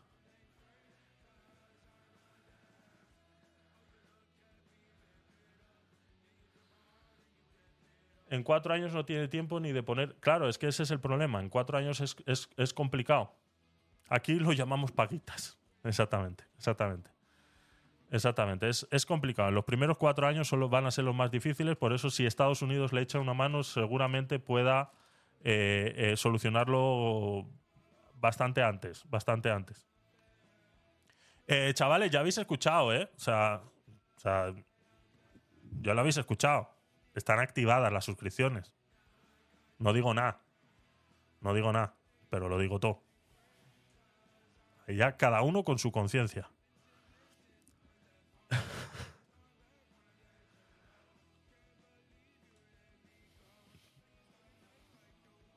Vale mucho la pena, Carlos, así es. También el electoral está podrido, sí, aquí en España sobre todo. Socialismo puro y duro arruinó a la gente y les hago, sus- y les hago subsidiarios del Estado, que nos mantiene y es muy bueno. Así es, eh, Juan, gracias por el comentario. Así es. Eh, es lo que hacen, el socialismo es lo que hace, ¿no? Llevarte a la pobreza, luego son los que crean el problema y la solución a la vez. Crean el problema, te hacen pasar hambre, luego te dan 400 dólares y eres el salvador. Así es. Lo que festejo es la cara de amargura de los Kirchner. Ya.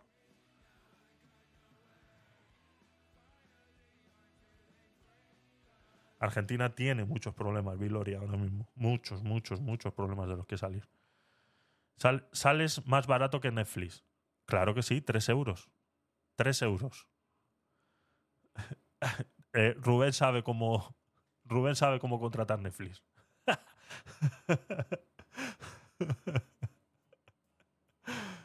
Pero están eh, metidos en el Congreso. Eh, los Kirchner, dices, te refieres, ¿no? El Kirchnerismo.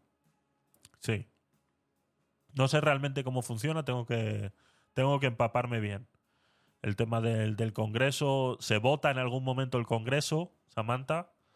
Eh, es como en Estados Unidos, que dentro de dos años se vuelve y se vota el Congreso. Sí. Pero es ahora, en dos años.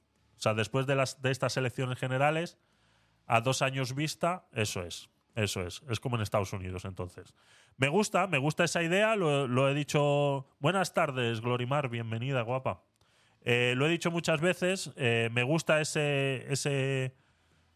ese. mm, ese sistema, como el de Estados Unidos, porque si digo que me gusta, lo digo porque me, me gusta tanto para buenas como para malas. Ahora mismo, igual de repente, eh, eh, no es bueno para mi ley, porque si ahora mismo está gobernado por kirchneristas, está claro que le pueden bloquear muchas, eh, muchas, muchas leyes de las que se quieran cambiar. Pero claro, cuando ese Congreso se renueve y esté a favor de mi ley, pues va a tener las cosas más fáciles, ¿no? Entonces, pues sí. Claro, claro, claro, claro. Macri tiene mucho en el Congreso ahora mismo, ¿no? Muchas gracias. Estaba sin luz. Dios mío, Glorimar. Siempre vienes a darme alegrías, ¿eh? De verdad. Ayer que si la batería del móvil, hoy que si la luz. De verdad, Glorimar. Siempre vienes a darme alegrías, de verdad, ¿eh? Cuando... siempre, siempre viene a darme alegría, Glorimar, de verdad. Ay, Dios mío. Vamos a, a- No sé, es que estaban hablando estos. Me interesa la comida. Yo estoy más por la comida, a ver qué están comiendo, porque debe estar frío ya. Claro, eso es como que se separa y el 100% es como que aumenta el 100% de la torta. Entonces el que más tiene, tiene más, porque le porcentaje sube el porcentaje. Ahora ya no. O sea, yo eh, digo, cuando hablamos de esto de la calma, de la información, bueno, algunas cosas que por ahí sirve saber. Si querés votar en blanco, podés votar en blanco. No ayudas al ganador ni al perdedor. Esto Eso es. se define por un voto. El que tenga más votos va a ganar la elección. No importa si hay un millón, dos Ojalá, ojalá, Carlos, ojalá tuvieran los cojones, ojalá. Pero hasta el momento no se ha demostrado. Hasta el momento no, ha- no, has- no- no se ha demostrado. Porque eh, el que tenía la sartén por el mango, que era Feijó, se pudiera haber unido a, a Vox y no lo hizo. Lo, lo criticó hasta más no poder de la derecha, de la ultraderecha, ¿no? Entonces, es, es complicado, es complicado. Sí, aquí hay manifestaciones todos los días ahora mismo. Ahora mismo hay manifestaciones todos los días. Esta mujer es panadera. ¿Por qué, Nacho? 2 millones o 10 millones de votos en blanco. Eh, después, si uno quiere expresar Ah, su por el enojo, Juana, pastel. que también hay mucho de eso, y querés impugnarlo, querés, bueno, o un voto nulo, todo eso. Sí, igual pensar en la impugnación. A mí me ha pasado estar en que a veces te ponen cualquier cosa. El, el que está en la mesa abriendo el sobre no tiene la culpa. No digo. Yo siempre pienso Claro, si vas a impugnar, se, se Sí, sí, considera, creativo, no considera por sucio, las personas, Claro, Y aparte no considera a las personas que no tienen que abrir salen el. No, claro, no son la gente que está laburando. Así es, eh, lo que dice Viloria, ¿no? Es el problema de España, eh, yo lo he dicho muchas veces, ¿no?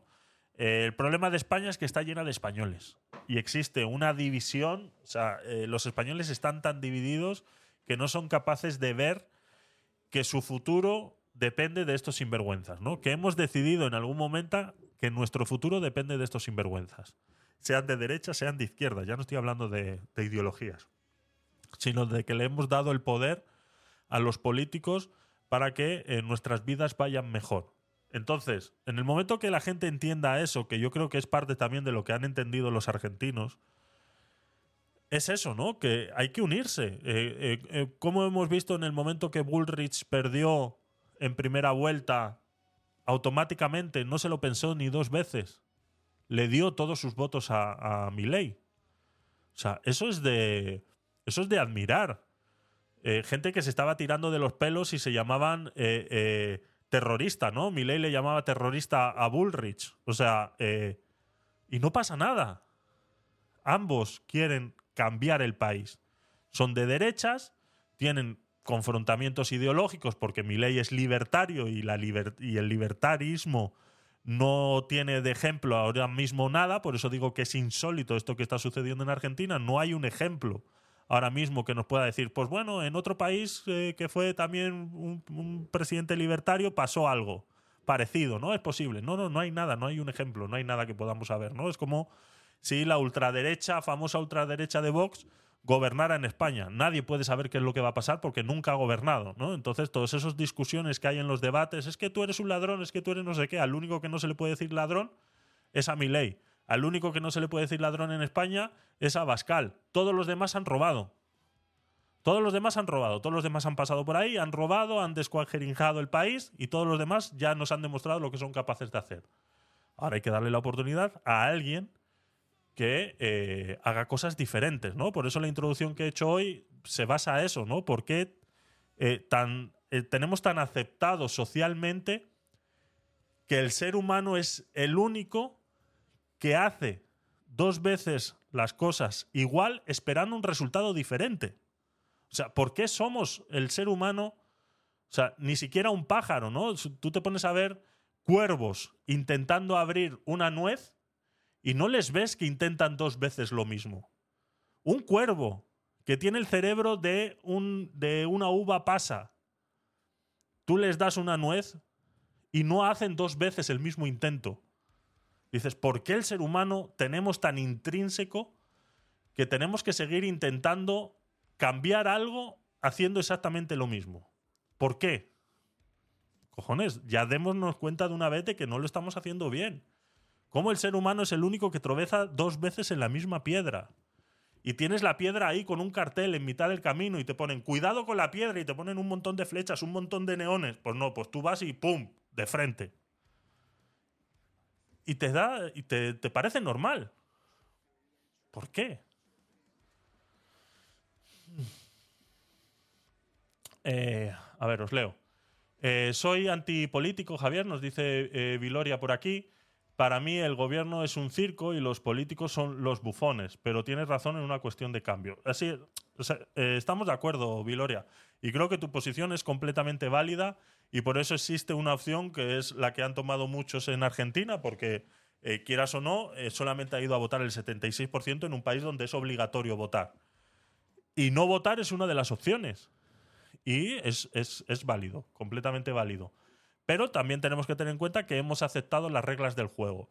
O viene alguien y rompe el juego y empezamos de nuevo, o tenemos que aprender a vivir con estas reglas del juego. Y dentro de las reglas del juego existe una opción que es la de ir a votar. Que aquí en España mm, no merece la pena porque al final ellos por 700.000 votos de Junts vuelve a gobernar Sánchez. Estamos de acuerdo y lo podemos pelear y podemos discutir todo lo que quieras. Que la opción sería como la que tiene en Argentina, una segunda vuelta, etcétera, etcétera, etcétera, y donde hemos visto que el 57% de los argentinos han votado a mi ley y pueden decir, yo he puesto a ese señor ahí donde está porque mi voto es uno de esos 57%. Ole tus huevos. Ojalá en España fuera así. Para yo poder decir, mi voto está ahí. Pero ahora tú no puedes decir realmente que tu voto está ahí. Esto es- estamos completamente de acuerdo, tanto de un lado como de otro. No, no, es, no es nada no es nada que vaya a ir en contra, ¿vale? Eh, nos dice Samantha por aquí también. Dice, pero los políticos buscan poder eh, en un cargo y cuando lo tienen no hacen lo que prometieron. Así es. Es porque llegan con mentiras, llegan con desconocimiento, llegan con ignorancia. Una de las cosas que nosotros como votantes tenemos que entender del que está peleando por llegar a esa situación es algo muy fácil, que es que ellos no saben realmente lo que está sucediendo ahí. ¿no? Muchos eh, dicen que van a hacer y van a hacer y van a hacer y luego cuando llegan ahí no pueden, porque se encuentran con un muro de acero en el cual les dicen otras partes que forman el gobierno, que no son políticos y que se llaman puertas giratorias, le dicen, no, no, no, usted no puede tocar eso. Como toques eso, acabamos contigo. Eso sucede. Y eso lo tenemos que entender también como, eh, como votantes que somos, ¿no? Yo creo que el voto fue anti-kirchnerista. Eh, siempre que gane algo que no sea eh, kirchnerista, va a ser anti-kirchnerista. O sea, sí. Glorimar nos dice por aquí también, dice, deben poner en una balanza que tan bueno es para el pueblo. Si no, como tú dices, hay que unirse y hacerlo mejor para, para todos. Así es. Eh, que se presente Zapatero, nos dice Nacho por aquí. y hay que ver qué hace. Por supuesto, ahora es, ahora es esperar. Ahora es esperar, paciencia, ver lo que hace. Mm, Ya está. Ya le habéis dado la oportunidad, ya los argentinos le habéis dado la oportunidad. Estáis, o sea, yo lo que quiero intentar transmitir desde aquí, desde la otra parte del mundo, desde el otro lado del charco, es que os tenéis que sentir orgullosos de haber sido posible de tomar una decisión como la que habéis tomado. ¿Vale? Todos los que habéis votado y los que no, porque os, os guste o no, va a ser vuestro presidente en los próximos cuatro años. Entonces, lo importante es sentirse orgulloso de decir, yo he contribuido a que esto suceda. Es muy importante. Y ahora, lo que tenga que pasar. Nadie os puede echar la culpa. Es que ahora mismo nadie os puede echar la culpa al que hayáis votado a mi ley. Nadie os puede echar la culpa el día de mañana si mi ley sale rana. Si mañana mi ley sale rana, nadie os puede echar la culpa porque no hay un ejemplo. En cambio, que la gente que vota a Sánchez y se asombra de que Sánchez es un egocéntrico, eh, eh, eh, eh, sí, eh, eh, sociópata y demás, se asombra y dice, perdona, pero si, si lo lleva demostrando los cinco años que lleva gobernando, pero ¿qué me estás contando? Y tú le sigues votando. O sea, es así.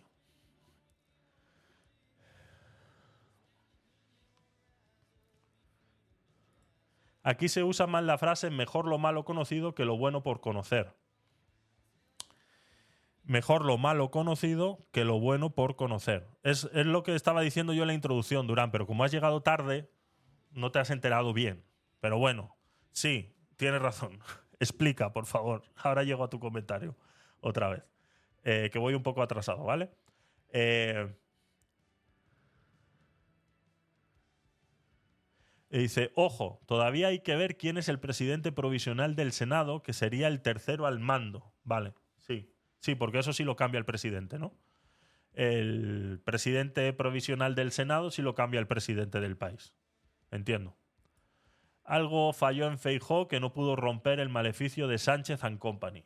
Hombre, que si falló, falló Feijó, falló el PP, falló que se equivocaron, que pensaban que Feijó era bueno en, en, Galicia, en una situación, pues como hemos hablado aquí en los debates en Argentina, cuando hablaba el otro de Córdoba, ¿no? Que se llenaba la boca. Es que en Córdoba, es que en Córdoba, es que en Córdoba. Pues es lo mismo que Feijó. Es que en Galicia, es que en Galicia, es que en Galicia. Es que en Galicia, cojones, sois cuatro gatos. Y cuatro gatos se gobiernan muy bien. Hasta las familias más pequeñas tienen problemas para poner orden en sus cuatro paredes de su casa. Pero un país no es lo mismo que gobernar Galicia o gobernar Córdoba en Argentina. Entonces, claro, ¿qué es lo que falló? Feijó, que él venía a querer eh, utilizar la misma manera en la que gobernaba en Galicia, quería gobernar un país entero. Entonces no... Se, se han confundido por completo. Se han confundido por completo. Los cuervos son criaturas muy inteligentes, una de las especies más inteligentes de animales, así es. Sí, sí, sí, sí, sí. Y lo demuestran, y lo demuestran. Por eso digo, buscar vídeos de eh, cuervos abriendo nueces. Vais a flipar de lo que son capaces de hacer un cuervo eh, abriendo nueces. Se condiciona al ser humano, es eh, capaz de entrenarse, de condicionarse. Pocos países pueden hacer eso, nos dice Viloria también por aquí. La opción era la abstención de PP y que gobernase PSOE sin apoyos. La, la opción era que PP no pidiera el voto útil y la gente que, que votó a Vox eh, en, en las, en, las, en las provinciales hubiera votado en las, en las, en las generales y hubiera conseguido los escaños que necesitaba el PP para gobernar. Pero eso sí, pactando con Vox. Porque como no tenemos segunda vuelta, hay que pactar. Porque el problema de la ley DONT es esa. Que los votos que necesita Vox para crear un escaño son la mitad de los votos que necesita. O sea, son la mitad, o sea, el doble de los votos que necesita PP para crear un mismo escaño. Ese es el problema. La ley DONT. Entonces, Feijó pidió el voto útil pensando que iba a ser mayoría absoluta, diciendo, "Qui- le quito todos los votos a Vox, todos me, apoyan a mí y soy mayoría absoluta. Pero le salió rana la jugada. Ese es el, ese es el problema. Argentina, la inteligente, la educada, la preparada, la consciente. eh, se, Semami de CK y sus forajidos. Eh, chicos, no me lo ponéis fácil muchas veces con los comentarios. ¿eh? No sé qué es CK, no sé a qué os referís. Eh, y sus forajidos. ¿Quiénes son Mami CK? Ah, Cristina Kirchner. Vale, vale, vale, vale. Ah, vale, Mami Cristina Kirchner y sus forajidos. Perfecto, perfecto. Vale, vale, vale. Ya, ya, ya, ya. Borra, borra, borra, Carlos. Corre, Carlos. Borra, borra. Ya lo entendí, ya lo entendí. Ya lo entendí. Eh, pero ¿qué pasó con Macri? También se votó un cambio en el 2015. Eh, sí, sí, sí, sí, sí. Eh, son contextos diferentes. Yo creo que son contextos diferentes. Eh, estamos hablando de casi nueve, ocho años de diferencia. De allí a aquí la inflación ha subido de un 40% a un 140%. Creo que son eh, contextos diferentes. No, no conozco la situación de Argentina en el 2015, no sé por qué salió Macri, qué, de dónde venía y qué es lo que pasaba, pero eh, también te digo que Macri es la derecha tradicional, no es el libertarismo de, de Milei y que creo que si logra hacer todo lo que el liberalismo le permite hacer, eh, será diferente, será diferente. Sí, pero la sensación es la misma que el 2015. Pu- Puede ser, puede ser la, la, la- la sensación puede ser la misma. Bueno, sí, porque nunca habías conocido una inflación del 40%. Claro, nunca te esperas llegar al 140, entonces la sensación es la misma. Sí, te entiendo lo que me quieres decir. Sí, sí, sí, sí. La sensación para el argentino de a pie, tener una inflación del 40% sin saber que vas a llegar al 140, claro. Claro, es, es, es lo que solemos decir muchas veces, ¿no? Mal de muchos, consuelo de tontos, ¿no? Si supiéramos que, que íbamos a llegar al 140, decimos, pues ahora estamos de puta madre. Somos los reyes del colacao ahora mismo. Claro, claro. Sí, te entiendo que la sensación puede ser la misma. Exactamente, exactamente. Explico, decía eh, Durán. A ver, que aquí la gente se conforma con votar a lo peor, aunque el país se caiga a cachos para votar a algo nuevo y a ver si podemos levantar. Exactamente. Sí, sí, sí, sí. Eso es un mal de la, de la psicología humana también. Así es. Eh, nos dice por aquí, dice, si fueron valientes para oponerse y sacar lo que no sirve, aquí la revolución lleva más de 20 años y para el próximo año siguen las marionetas del gobierno buscando votos para lograr una victoria contundente. Es que Venezuela, lo de Venezuela es... Venezuela tiene ya muy arraigado durante muchas generaciones el, el comunismo ese que vivís allí. Ese, ese modo de comunismo que tenéis allí eh, está arraigado durante muchas generaciones. Yo lo digo desde el, desde el desconocimiento, ¿no? Eh, eh, no he ido a Venezuela nunca, conozco venezolanos, me cuentan un par de cositas. Aquí solemos tener a, muchos de, de- allí de Venezuela, pero está muy arraigado. Yo siento que es como cuando aquí te vas a un, a un meeting del PSOE y ves al señor de 80 años y dices, yo he votado siempre al PSOE y lo voy a hacer hasta el día que me muera. Pues es ese, ese, ese sentimiento lo siento exactamente igual de muchos de los venezolanos y, está tan arraigado que mucha gente al final termina votando a, a esos al, al comunismo porque es lo único que conocen. Lo único que conocen y llevan viviendo de eso toda su vida. De subvenciones, de ayudas, de, ca- de cartillas de racionamiento. Hay gente que es feliz así, viviendo así. O sea, yo vivía en Panamá durante muchos años y yo veía cómo la gente iba tan tranquila al centro de la plaza de- del, del barrio porque venía el camión a entregar las, eh, las bolsas de comida eh, semanales que daban todas las semanas, ¿no? Con 5 kilos de arroz, tres latas de carne y cuatro tomates. O sea, tampoco creas que te daban mucho más, ¿no? Lo que llamaban la canasta básica. Y yo veía que la gente lo tenía tan normalizado que digo, no sé, es como el que va, llega a fin de año y tu empresa te va a regalar una cesta de, con productos de Navidad, ¿no? Y tú te preguntas un mes antes, a ver qué traerá la cesta este año. Pues yo veía a la gente como diciendo, a ver qué traerá la cesta esta semana, ¿no? Digo, o sea, ¿en serio lo tienes tan normalizado que estás condicionando tu situación de vida a lo que te traiga esa bolsa? Como diciendo, bueno, si me trae tomates, pues ya no los tengo que comprar en el supermercado, ¿no? Si me trae pepinos, ya no los tengo que comprar en el supermercado. O sea, de verdad. Entonces, te das cuenta que hay mucha gente que es capaz de normalizar eso, ¿no? Y por eso también en la introducción lo decía. ¿Cómo es posible que el ser humano sea el único capaz de asimilar tanto una situación tan problemática y tan bochornosa que llegamos al punto de que haya gente que se enamora de su secuestrador, que se enamora o vive enamorada de su marido que la maltrata, ¿no? O sea, el ser humano es capaz de hacer eso. Digo, y eso no lo ves en otros, en otros animales de otras naturalezas. Al fin y al cabo te terminan atacando. En los perros, si acaso, ¿no? Tú les estás maltratando y él sigue estando ahí, ¿no? Pues es exactamente igual.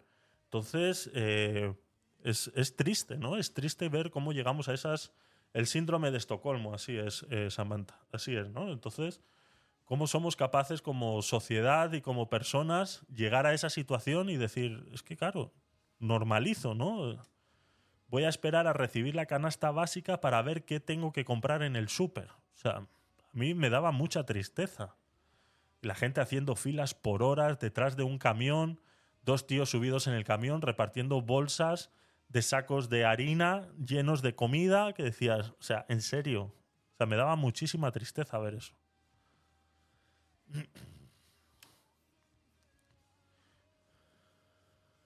Dice, nosotros somos cuervos, pero sacando los ojos, dice Nacho por aquí. Eh, nos dice Samantha por aquí también, dice, por los rincones se rumorea que el que termina el mandato es el presidente provisional del Senado, y eso sí que sería muy triste y horrible. El que termina, o sea, eh, este, ¿cómo se llama el, el- el- que está ahora de presidente? ¿Cómo se llama ahora?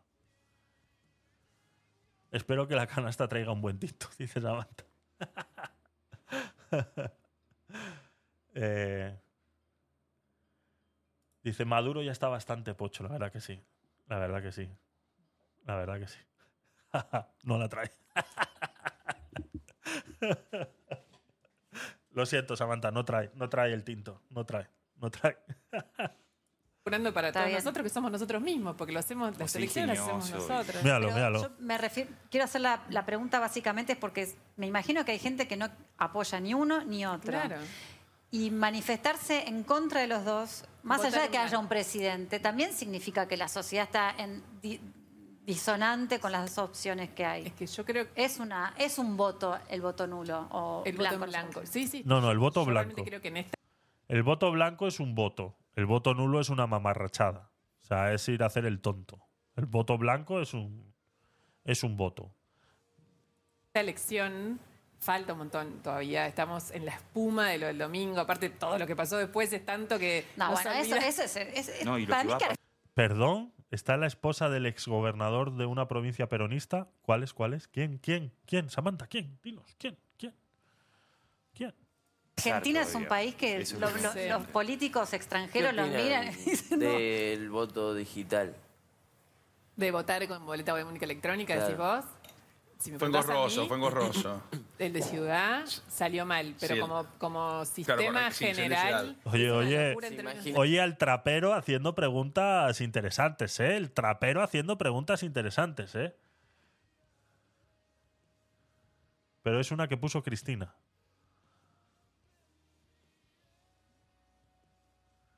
Son recopadas y facheras esas minas. no me sale el acento argentino. ¿Mirás un, Lincito, ¿qué tal? Bienvenido. un sistema que funcione bien No, no, sí. yo- práctico. Yo, te digo. eh, eh, o no? Es la y tercera al mando. Ah, un amigo. montón de situaciones dudosas, Yo sospechosas. No, pero- Lo, lo un montón, sentí es- como si fuera medio a propósito, a una máquina que funcione mal. No, pues Sí. tampoco. No, no, no fue a propósito. No, no, no func- y tampoco funcionó tan A veces me mal. funciona mal esta y que bueno, no. Generó mucha demora, pero no es que funcionó mal el resultado No. ni que estuvo cuestionado. No, el resultado no, pero hay Claro, personas que de- votaban y demora votaban. no, o, salió mal. o no funciona. Salió mal, pero puede tedioso. salir bien, eso- Puede, puede, está bien, está bien que Y defienda es, ese y sistema. es mucho más ecológico Sí, y, eso es mucho- cierto. y, mucho- y también Sí, más sí. barato si lo Sí, haces sí, bien. sí, digo, sí, es sí. una locura. Y, le- y tampoco le exige a los a partidos esto de fiscalizar. Viste que, claro, mi ley ahora sufre porque dice no me fiscaliza, no fiscalizamos bien. Claro, no tiene que Fiscalizar es, claro. es una, es una Es un- cantidad. es un costo, Gente. ¿no? Pero claro, gente, Enorme. plata. eh, Todo. Yo creo que es mucho más sensato tener una boleta única. eh, pero bueno, a la gente no le gusta porque entonces elegís por foto y no por partido. Entonces los partidos son reacios a esa idea. Sí. Porque Claro. vos, como en Santa Fe, ponele que es papel. Entonces vos vas tic, tic, tic. Entonces, claro, cruzan todo. Claro. Eh, cruzas uno un partido, uno otro. Vos votás a la persona y no tanto al partido político. Eso- Bueno, curiosidades, curiosidades de mis queridos amigos los argentinos. Eh, sí, cosas. Hay que votar por Facebook. ¿Te imaginas? ¿Te imaginas? Pero ahora que hablaban del, del voto electrónico, igual el voto electrónico no, ¿no? Entonces, pero eh, yo sí iría a... eh, hay, hay una muchacha en, aquí en... No sé si... Yo la veo por shorts. no sé cómo se llamará, pero hace papel...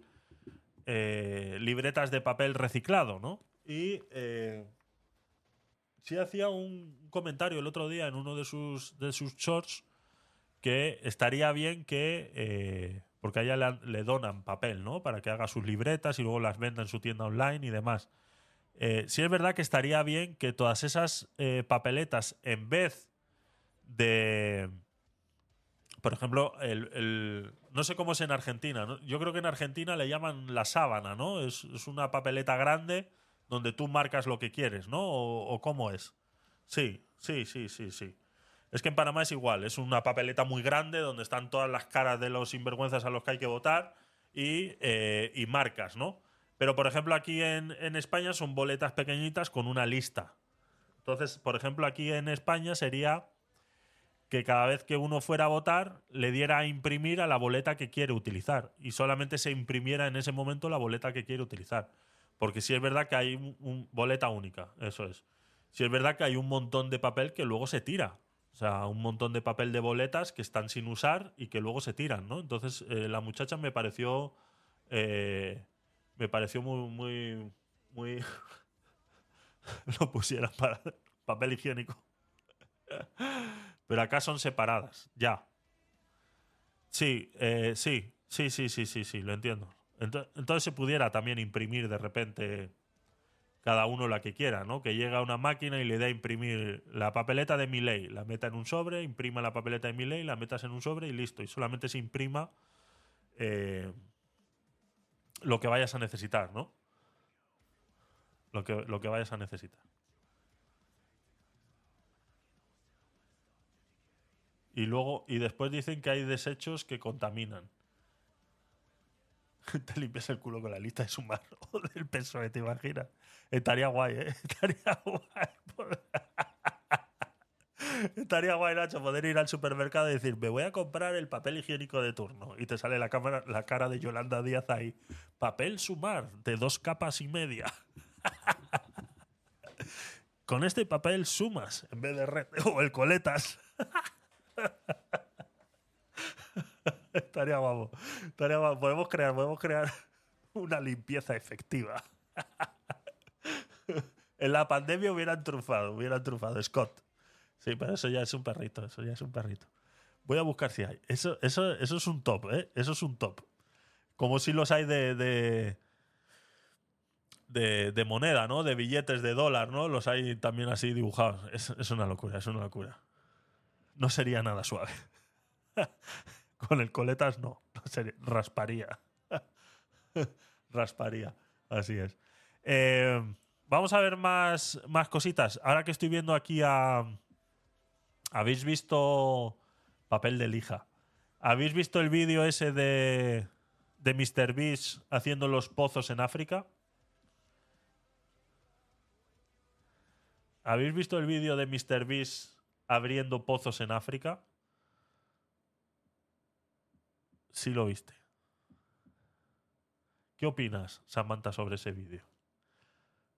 Es increíble cómo hay gente que, es capaz de criticar a Mr. Beast por hacer esa clase de vídeos y no ven más allá, ¿no? Y no ven, por ejemplo, que la ONU recauda anualmente 300 mil millones de dólares y no son capaces de destinar ni siquiera el 1% para hacer que estos países africanos vivan un poquito mejor, como es algo tan simple como hacerles un eh, pozo de agua, ¿eh?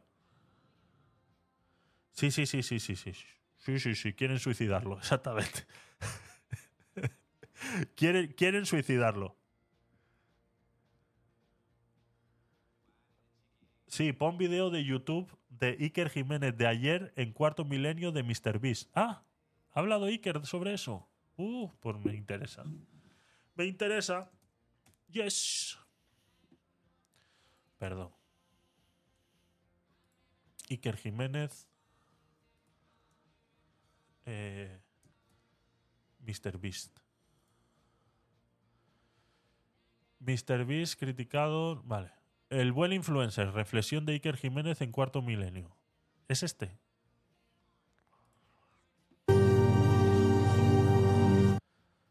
Esta es como la reflexión que he hecho yo hoy, ¿no? ¿Os sacarán?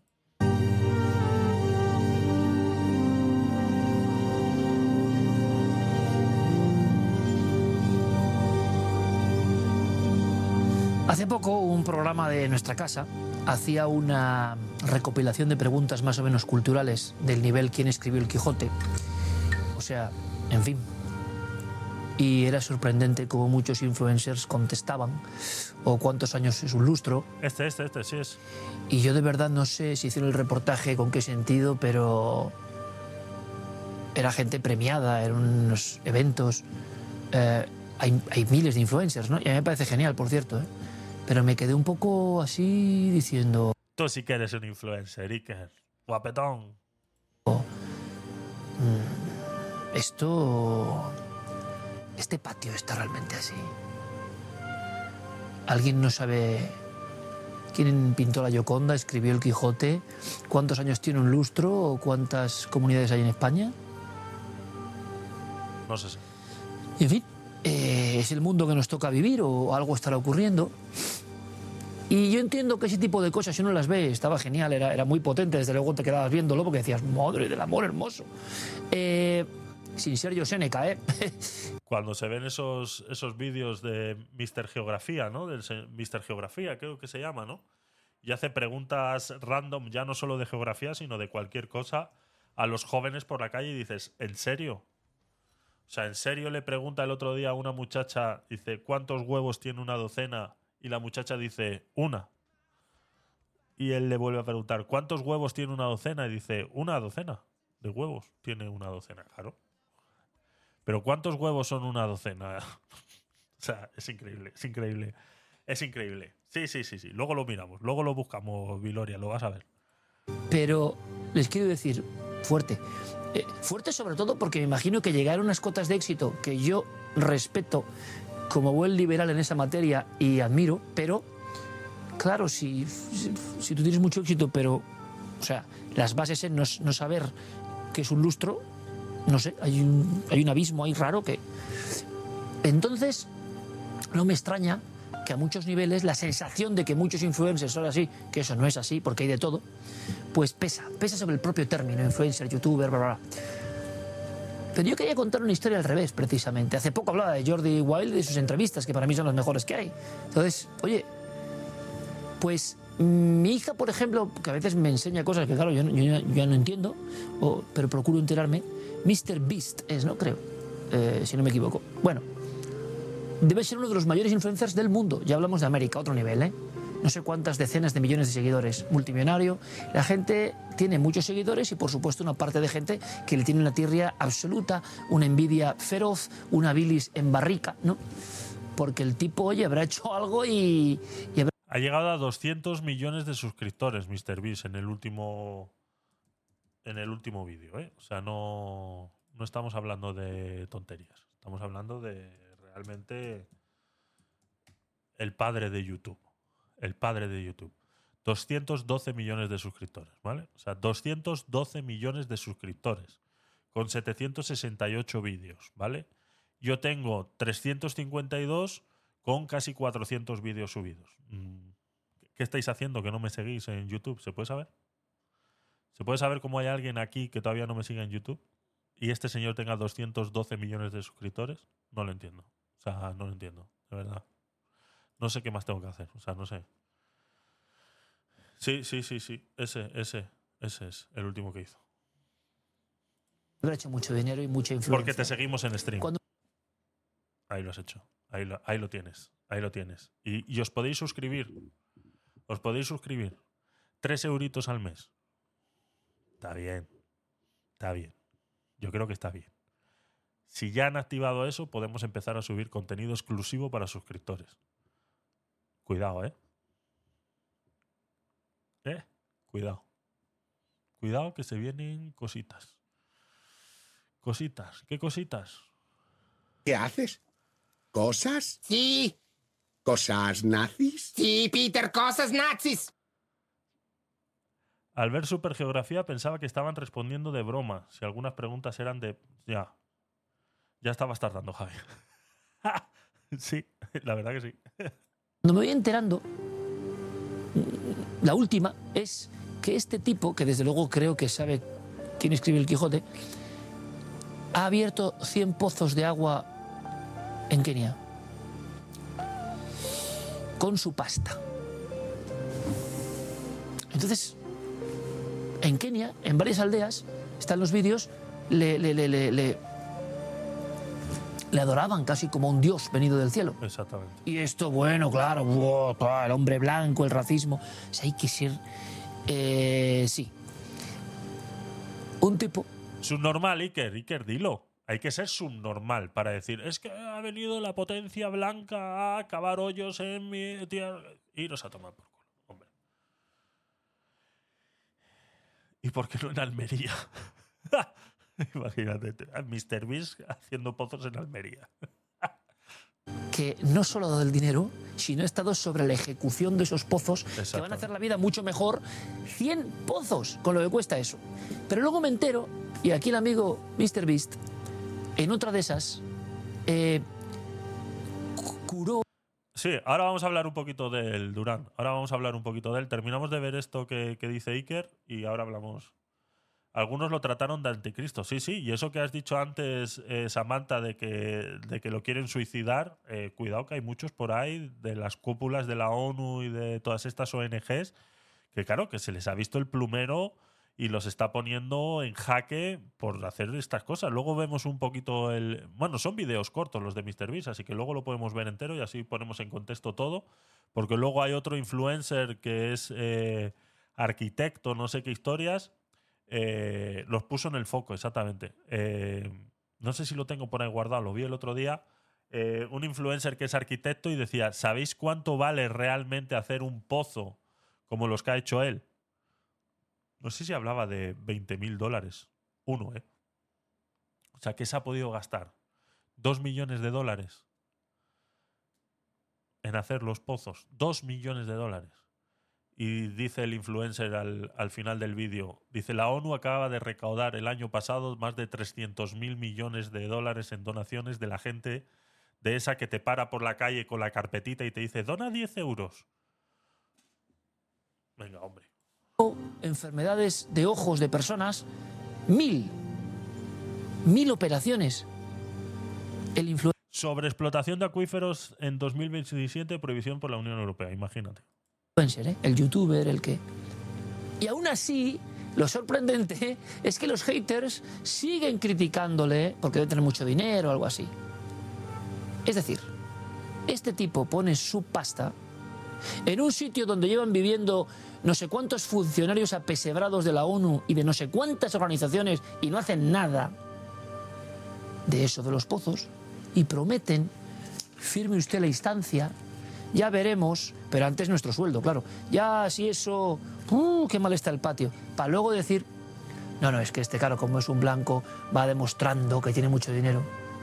Pero los que llevan 35 años ahí, el youtuber lo ha hecho en un día. O el proceso.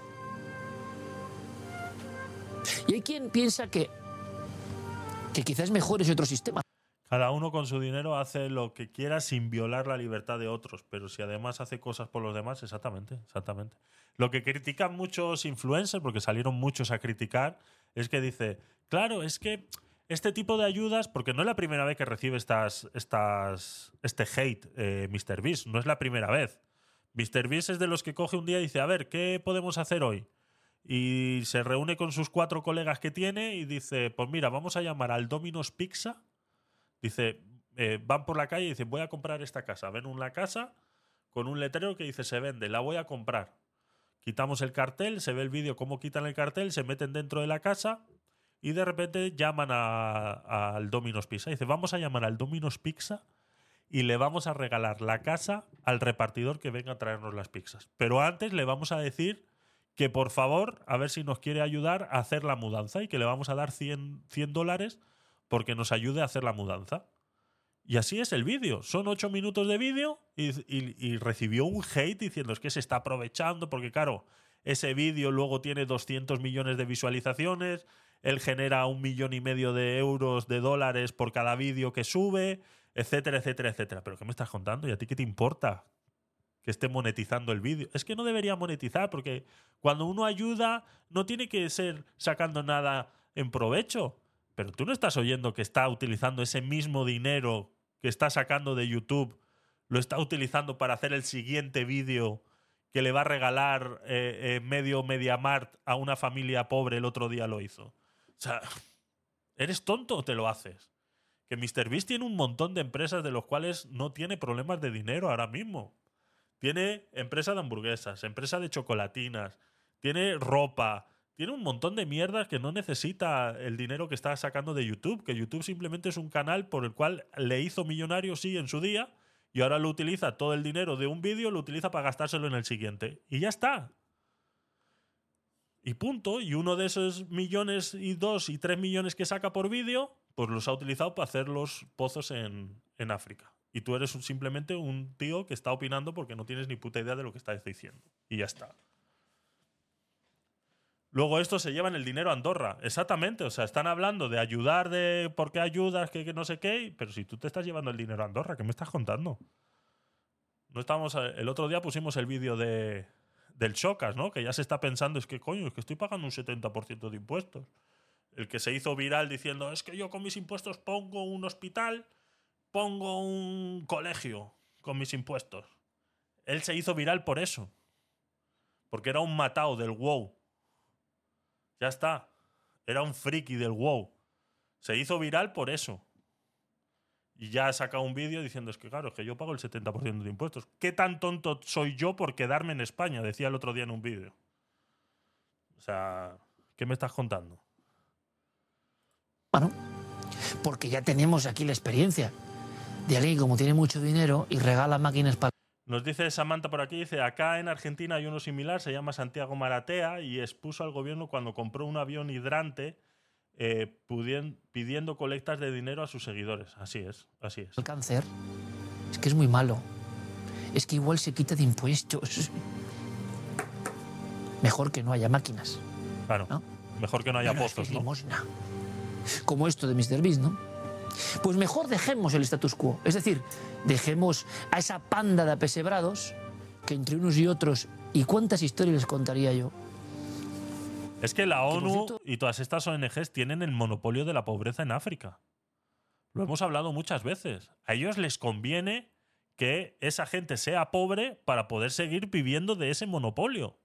Entonces, en el momento que eh, África deje de ser pobre, ¿qué van a hacer esta gente? Si no saben hacer otra cosa que robarle el dinero a la gente por la calle, ¿qué van a hacer? Pues claro, tienen el monopolio de la pobreza en África, está claro. En fin, no, no voy a contar eso porque ¿para qué? Iker, Era un poco... Iker, te lo dije la otra vez. Vente a stream. En stream puedes decir lo que quieras. Puedes llamar hijos de puta a los rojos, puedes decir lo que quieras. Oramos con muchas asociaciones porque hay que ayudar, pero a veces uno se queda sorprendido con algunas reacciones, ¿no? O cómo politizan algunas cosas. Pero cuando tú ayudas, tú no quieres políticas, ni que te vengan con banderitas, ni con... Bueno, pues parece que hay un entramado de gente que claro que ayuda, como los influencers, los hay, que no saben lo que es un lustro y que, y que se hacen millonarios con cosas que no entiendes muy bien, pero bueno, ya ellos, y otros que haciéndose millonarios ayudan. Y ahora sí les critican. Bueno, pues en las ONGs hay lo mismo. ¿Te imaginas una entrevista con Iker aquí en stream? Sería una pasada, ¿eh? Yo estaría realizado ya, ahora sí. Es mi paisano, este es de Vitoria, como yo. Este es de Vitoria, así que puede ser un gancho para traerlo un día aquí. Paisano, 20. Dos vitorianos en directo en stream. Hacer cosas nazis. Exacto. Porque yo he conocido personas de ONGs que dices, joder, si este, este ha montado un imperio y no, no sé si ayuda mucho, la verdad. Eh, no sé, ha montado su chiringuito, perdónenme, lo que yo he visto, yo personalmente. Y, te quedas un poco sorprendido, sobre todo si has ayudado mucho. Dices, bueno, pues no sé. Y en algunos sitios tiene que venir el efecto dinamizador de alguien que está fuera del sistema para que al final los críos y la gente tenga su pozo. Eso sí, no faltarán los cuervos de mal agüero que, oye, les debe irritar mucho que alguien con dinero ayude. Les debe irritar la pera. Debe ser terrible eso, ¿eh? Es un debe problema. ser demoníaco casi. Y buscan siempre la entretela. No, pero es que un país donde se critica, por ejemplo, lo que hizo este hombre, Amancio Ortega, a mí es que me parece ya como, o sea, mm, no Lo sé, de los respiradores eh, en la bien, pandemia, ¿no? eh, quitemos los respiradores que compró Amancio Ortega en la pandemia, ¿no? Cómo fue criticado, ¿no? Entonces dice, ¿qué hacemos entonces? ¿Dejamos que se muera la gente en la pandemia? O sea, ¿cuánta gente habrán salvado esos respiradores que compró Amancio Ortega Vete tú a saber dónde, vete tú a saber cómo, me da exactamente igual. Estaban aquí cosas que el gobierno no hizo, no fue capaz de hacer. Él fue capaz de traer 300, 400 respiradores. ¿A cuánta gente salvó ese señor? A mí qué cojones me importa cómo lo hizo. Si está eh, eh, quitándose impuestos, si está desgravándose Hacienda, me da exactamente igual. A mí me interesa la gente que logró salvar esos 300 respiradores en plena pandemia. Y fue criticado hasta más no poder y boicoteado. Dijeron, no vamos a comprar en Zara ni en ninguna de sus tiendas porque el tío eh, está jugando con su dinero a ser Dios. Porque claro, ahora como él tiene dinero, ha comprado 300 respiradores, vete tú a saber dónde, en el mercado negro, y ahora están aquí, que no sé qué. Lo que pasa que os, os arde, os arde porque él ha sido capaz de hacerlo y tú no. Y ya está. Es así. Exactamente. Es como el perro que jode y no deja joder. Exactamente. Exactamente. Que ni jode ni deja joder. Así es.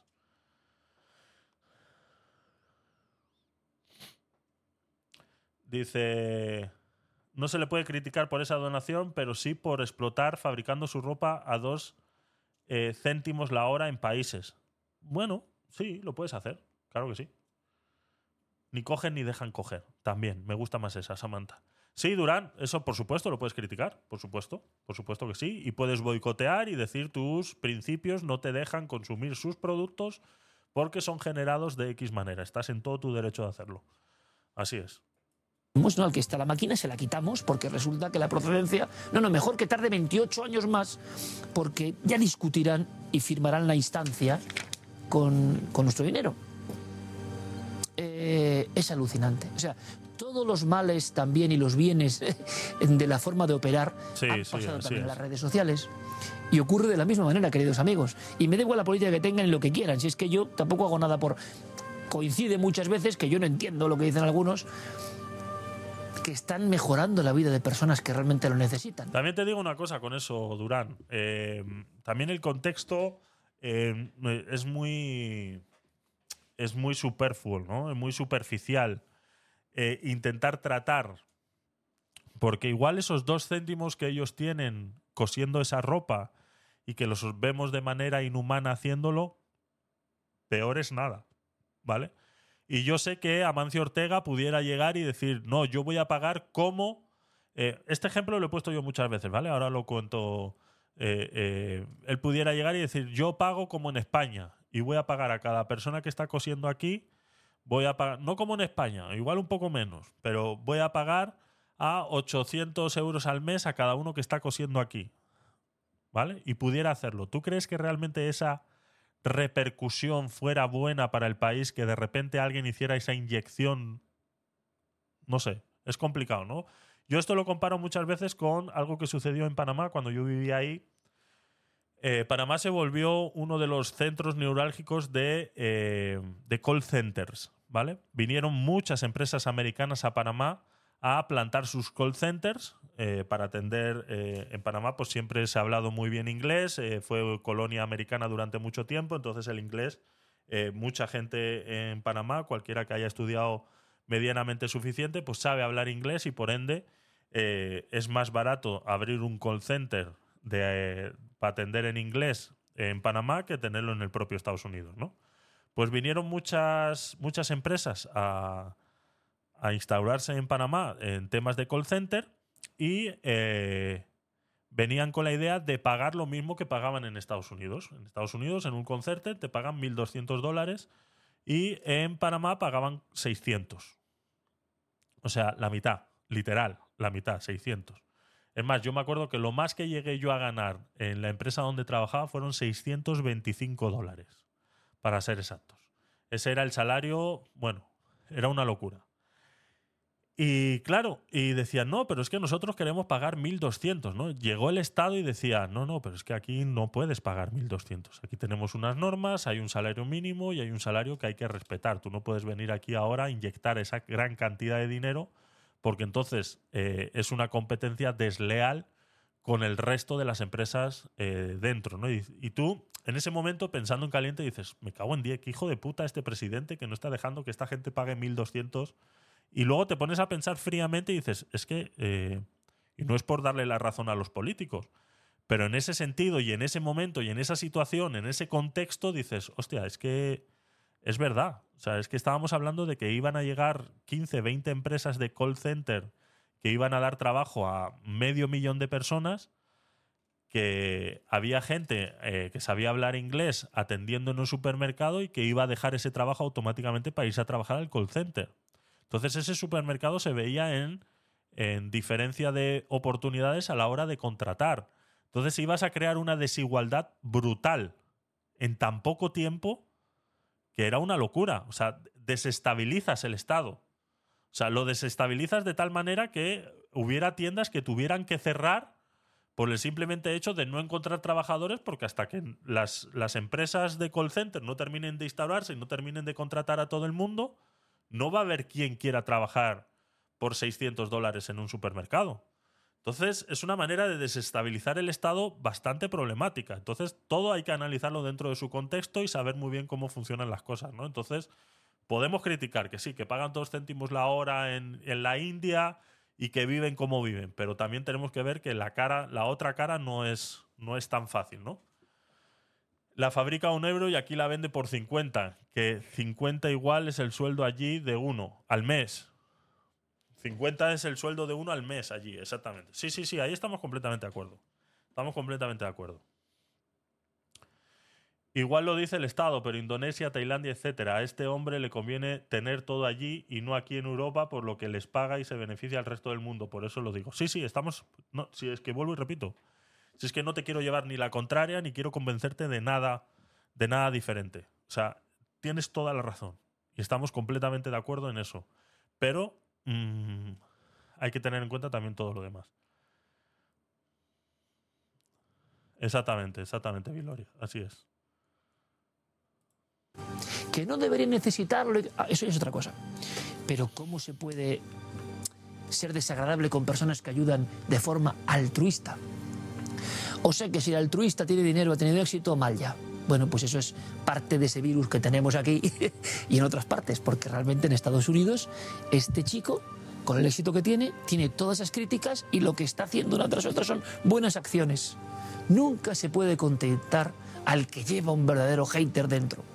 El que, es de, de ser hater en vez de admirar es, es una pieza ya de museo, hay muchas, ¿eh? Y si se dan cuenta, nunca están satisfechos. Si se dan cuenta, siempre están cabreados con todo.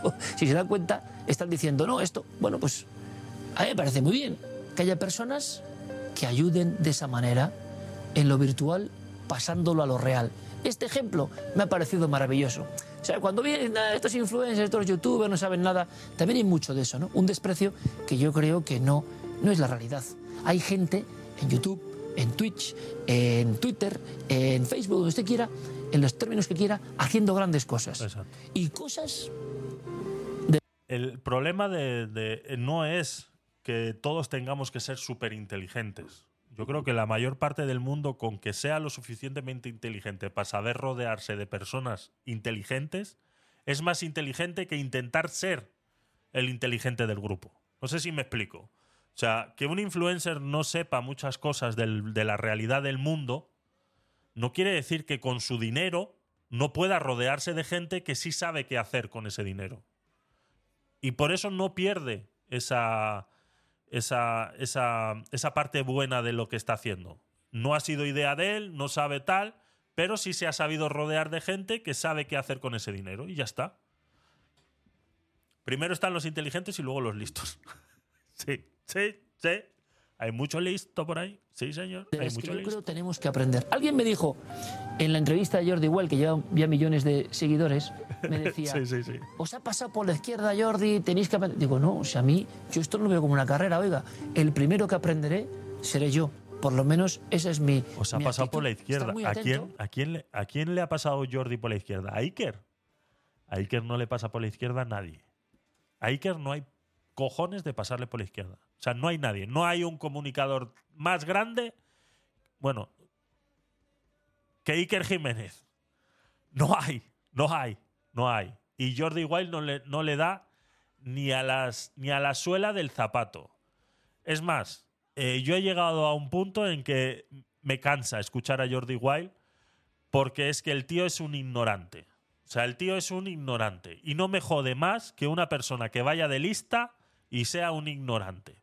Porque es que no se prepara ni los programas siquiera. Ha entrado en un pasotismo que tiene una persona que le busca las noticias, se las pone ahí en un Word y él va leyendo por encima y cuando los tertulianos o lo que sea hacen una pregunta o lo que sea, él no sabe ni siquiera de qué cojones están hablando. Da igual el tema del que estén hablando. Da igual. Les da exactamente igual. El tío ha pasado a un pasotismo. Yo no sé si es que ha sido siempre así, yo no me daba cuenta. Y ahora. eh, eh, o, es que ha empezado ahora y es que ahora es que yo me he dado cuenta. Pero si tú escuchas un podcast de Jordi Wild y ves cómo de repente están rebatiendo ahí y él dice, ah, no sé, no sé. Bueno, aquí dice que. Aquí dice que no sé qué. Aquí dice que no sé cuántos. ¿Cómo que aquí dice no sé qué y no sé cuántos? ¿Qué me estás contando? O sea, no te has leído ni siquiera las noticias que te han preparado. Te han preparado un titular, cuatro líneas y estás intentando hacer un podcast con un titular y cuatro líneas. No tienes ni puta idea, Jordi, de lo que es prepararse un podcast. Que yo tuve que dejar de hacer el mío, el Podcast Night, porque me estaba consumiendo la vida. Y este formato un poco más distendido y más libre, pues me da alegría, me mantiene tranquilo. Pero el otro me consumía la vida y lo hacía dos veces por semana. Me consumía la vida. Preparar una noticia como yo las preparaba en mi podcast night. No las preparas tú en tu puta vida, eh, Jordi. Y es que, y ahí es donde te das cuenta que es ignorante. Es ignorante de tantas cosas que no es capaz ni siquiera de salir del paso. O sea, ni siquiera es tan buen locutor que no es capaz de salir del paso como locutor. Ni siquiera. O sea, yo lo he dejado de escuchar por eso. Alguna vez me lo pongo para ver alguna estupidez que me sale en YouTube o tal, algún corto de esos que hace y, demás, pero el podcast entero lleva, llevo eh, meses o igual un año sin escuchármelo entero. Imposible, imposible, no puedo, no puedo, porque en el momento que se nota que el tipo no sabe de lo que están hablando, dices, es que, es que no sé por qué estoy escuchando esto, de verdad, no lo entiendo. Y, y que alguien haya dicho que Jordi Wild le ha pasado por la izquierda a Iker Jiménez es otro ignorante de la vida. para ver lo bien que se hacen las cosas. Porque esta gente también hace bien las cosas. Y hay que dejarlo claro. Este señor fue el primero que puso en internet a la televisión. Fue el primero que salió de televisión y dijo, pues me voy a hacer mis propias mierdas en internet. Este señor fue el primero. Así que ¿quién cojones tiene huevos a pasarle a este señor por la derecha? No hay nadie. Nadie que tenga huevos a pasarle a este señor por la derecha. Que se pasó a las televisiones por el forro de los cojones.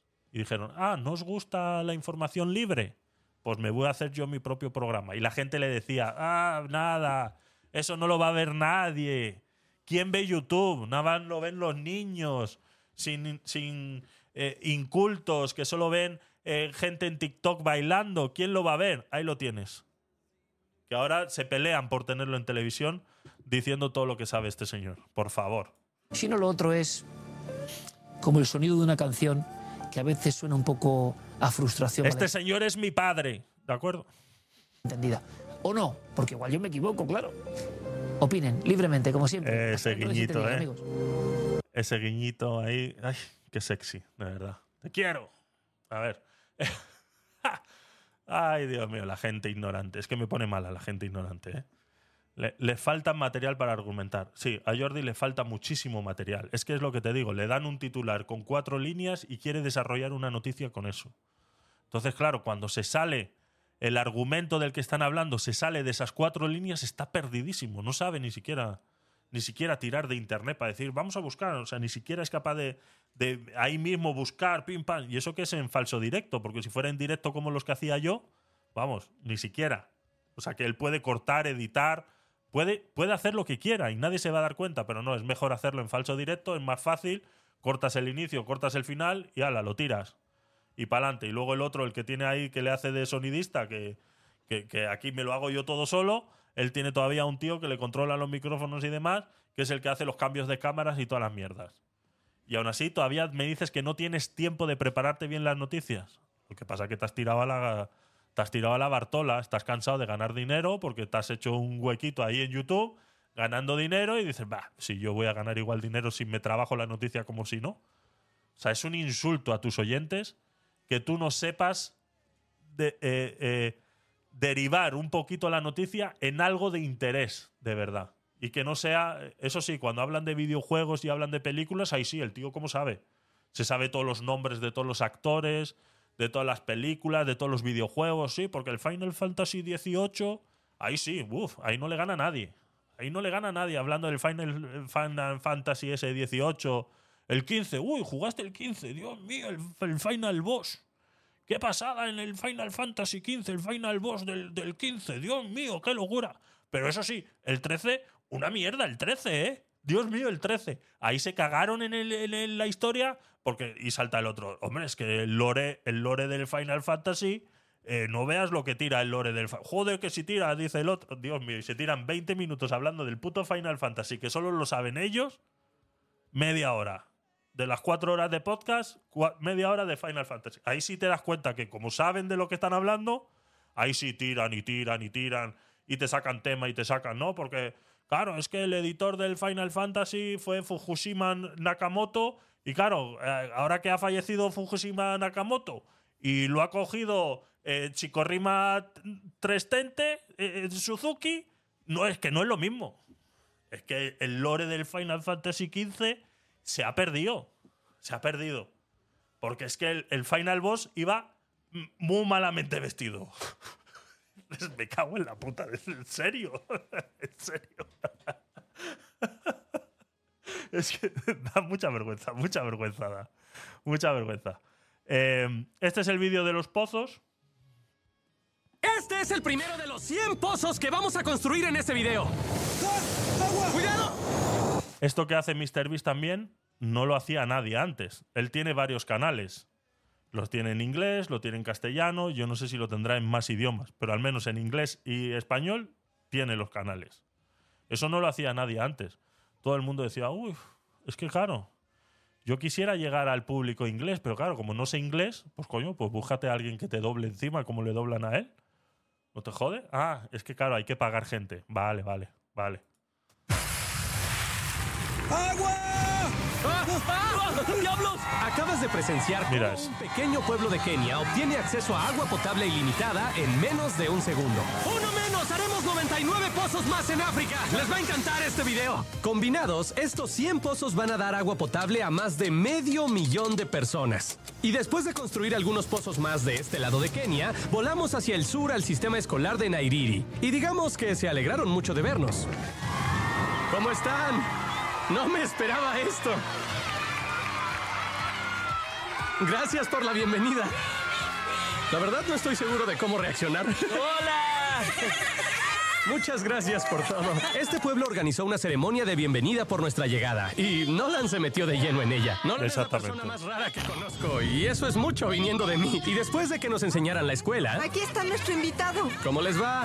¿Se la están pasando bien? ¿Eh? Fue un placer conocerlos. Una de las profesoras me mostró donde los estudiantes actualmente obtienen agua, que viene de este río que está extremadamente contaminado. ¿De aquí sacan el agua sus estudiantes? Sí. Es una locura. Sí, nuestros estudiantes se enferman mucho de diarrea. Insiste, insiste, Viloria. Sí, sí, sí, insiste, insiste. Sí, sí, los puso en el foco. Es que es. el- lo van a suicidar a este. Infecciones como tifoidea, porque Oh. este es el agua que estamos usando diario. Entiendo. Quisimos tratarla y como ves, Esto demuestra que las donaciones a ONG son de paradero dudoso. A ver, yo trabajé en ACNUR, ¿vale? Cuando yo regresé de Panamá, yo regresé con 5.000 dólares en el bolsillo. No, no, no traje más. O sea, como el que dice, eh, una mano delante y otra detrás. Yo soy de ACNUR. Estás suscrito a ACNUR. ¿Es a lo que te refieres? Sí, vale. Eh, pues yo trabajé en ACNUR con la carpetita esa en mitad de Vitoria, eh, suscribiendo gente, ¿vale? Cuando las suscripciones eran a 10 euros. Yo creo que ahora estarán en 12 o por ahí, ¿no? Por ahí, eso es. Bueno, pues cuando las suscripciones estaban a 10 euros todavía. De esos 10 euros, eso es, ahora están a 12, eso es. De esos 10 euros llega uno, si acaso, ¿vale? Y te voy a explicar solamente la parte interna de la gente que estábamos ahí en la calle, ¿vale? Si yo lograba suscribir a una persona por 10 euros, de esos 10 euros yo me llevaba 3, ¿vale? O sea, ya quedaban 7. De los otros 7, ¿vale? El jefe de equipo, de los 5 que estábamos ahí, hay uno que es el jefe de equipo. Ese jefe de equipo se lleva tres también. O sea, si yo me llevo tres, él se lleva tres también. ¿Vale? ¿Cuántos te quedan? Ya solamente ahí, ya solamente ahí, ya se ha perdido más de la mitad de la donación de esos 10 euros. O sea, que al final solamente llega uno, que es para comprar el Playnut ese que te enseñan cuando te suscriben, esa bolsita de, de cacahuete, de maní, de, pasta de maní, de cacahuete, que es lo que le dan a comer a los niños en, en- en África, en los, en los campos de refugiados. Entonces, si a mí me dan tres, al otro le dan tres, ¿cuántos se quedan ellos realmente por el camino? Por eso te digo que al final solamente llega un euro, no llega más, no llega más. En cambio, esos 10 euros de la suscripción que tú le puedes dar a MrBeast, te lo por seguro que llega mucho más de lo que llegas donándola a una ONG. Pero bueno, él tiene, al final del, al final del vídeo, él tiene una ONG, ¿vale? Que se dedica a recaudar dinero para hacer estas cosas. Eso es imposible, ¿sabes? Al final del día, la vida tiene que seguir. Hay que conseguir el agua como sea. Esta situación es obviamente muy triste. La vida Muy, de estos niños se ve limitada y a veces acortada por tener que beber agua insalubre. Pero al menos para este pueblo, vamos a ponerle fin a eso ahora mismo. No creo que este sé. casco me quede. Tengo la cabeza grande. Veamos si encontramos algo de agua. ¡Oh! ¡Oh! oh, ¡Cuidado!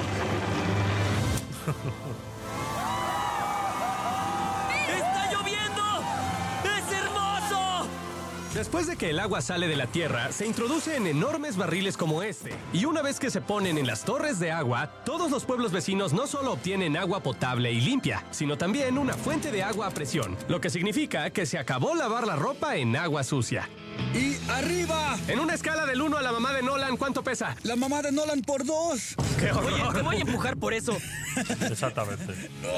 Ese es, el, ese es el gran problema. Ese es el gran problema. A mí me pagaban eh, 400 euros más las suscripciones. O sea, yo ganaba eh, 400 euros porque era media jornada, eran cuatro horas al día.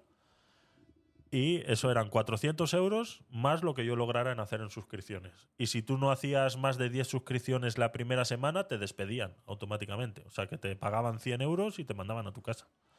O sea, tenías que encima tener suerte de conseguir las suscripciones para que encima te, que te pudieras quedar trabajando y dando la cara por toda esa gente que está arriba en esa cúpula de ACNUR y de todas esas ONGs que están sentados en sus sillones. Los que realmente hacen el trabajo son esos chavales que están con la carpetilla eh, persiguiendo gente todo el día. Eh, con la típica frase de "Mm, ¿Me das un minutillo? ¿Tienes un minutillo para hablarte de los niños de África? ¿Tienes un minutillo? Así.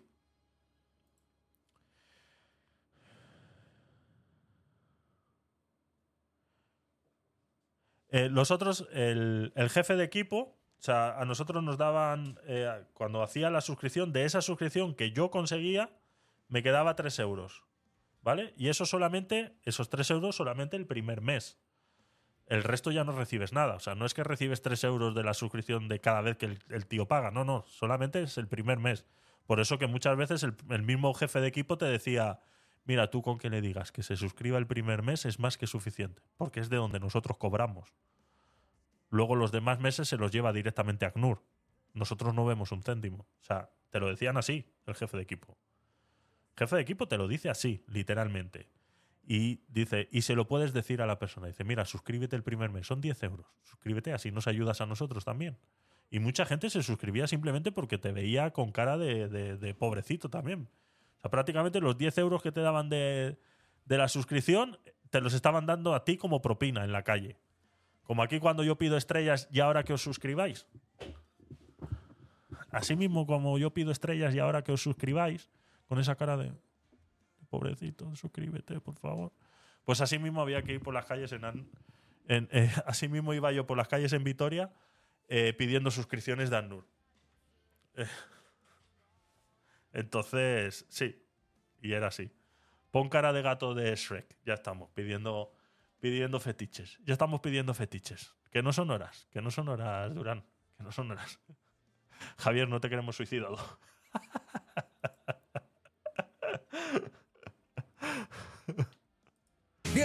Entonces, como te decía, Glorimar, yo me quedo con tres, el jefe de equipo se queda con otros tres y el resto va para ACNUR. Al final llega un euro a África para comprar el Play Nut, esa bolsita de, de- cacahuete, de pasta de cacahuate, que es lo que le dan a los chicos. Y te dan, te dan el, polo con el este de ACNUR. eh, eh, al menos en Vitoria nos daban polo, en otros sitios simplemente te dan un chaleco, la carpetita, el tema de las suscripciones, te dan un Play Nut para que tengas para enseñárselo y dices, mira, esto es lo que compramos a la gente en África para que coma, con esto pueden, eh, puede usted salvarle una vida a un niño en África.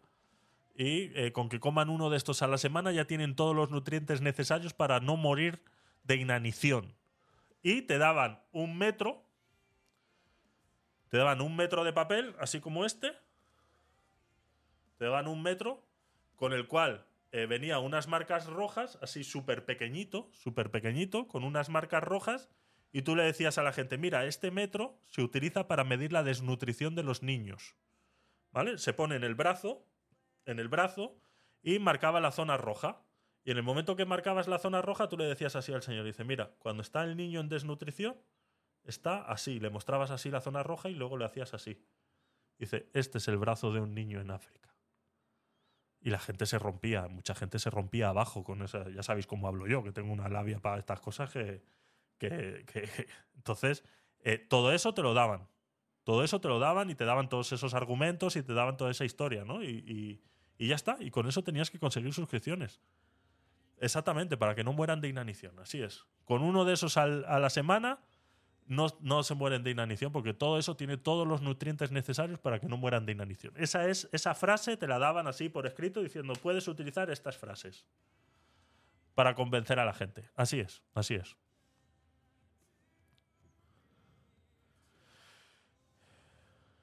No es como lo explicas, yo también dono.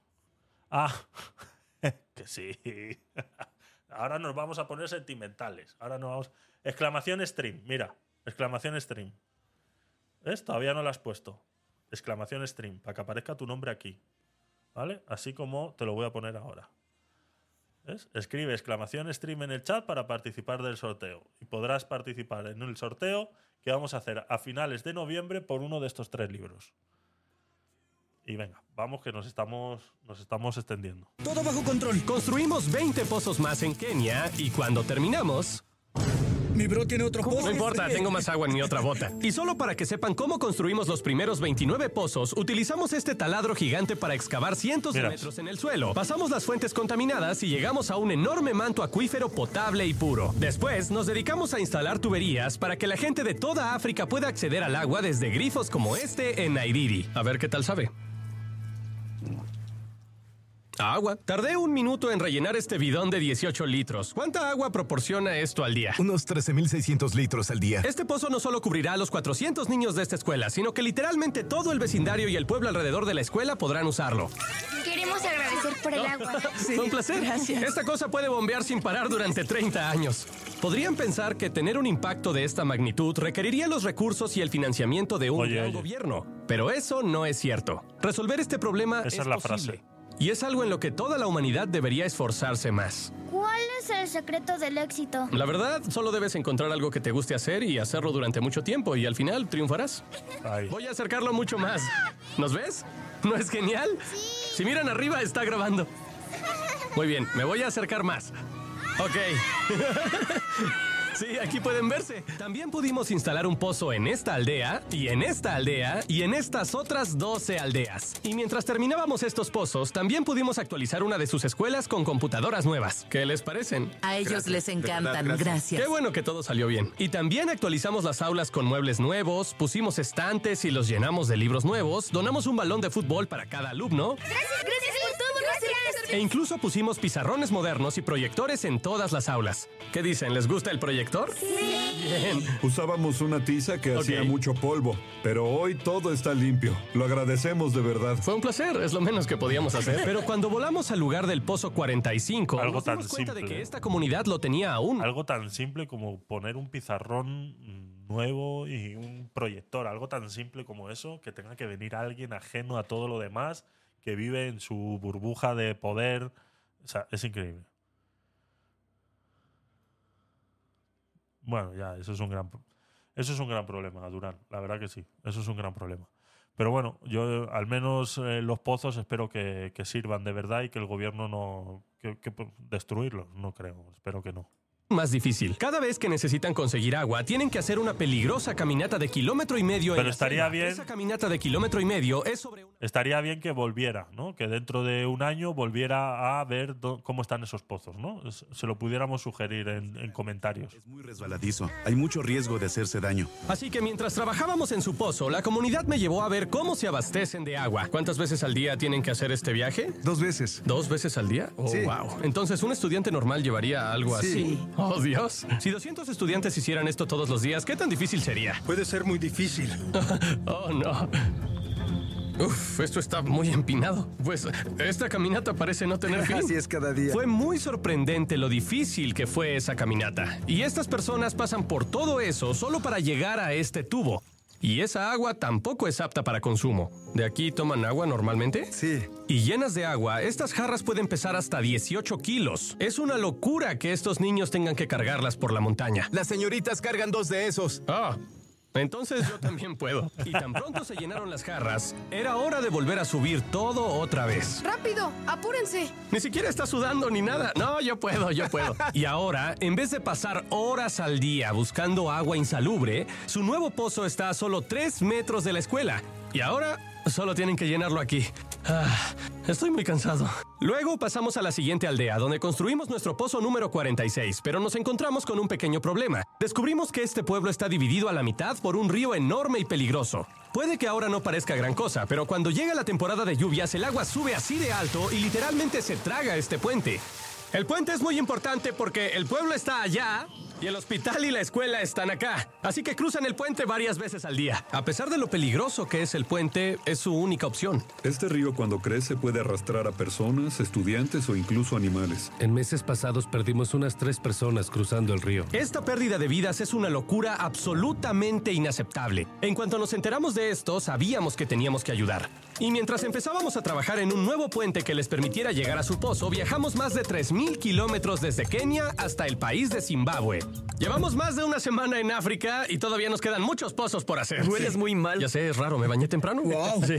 Si me dejan terminar, puedo bajar los brazos. ¿Cuento con ustedes para terminar estos pozos? Sí, claro que sí. Lo primero en la agenda era visitar un hospital local que necesitaba urgentemente agua limpia. Al entrar, nos dimos cuenta del gran impacto que tenía esta clínica en el pueblo. Dígame, ¿cuántos niños nacen al año aquí? En un mes, como 50. ¿600 nacimientos al año? Sí. ¡Wow!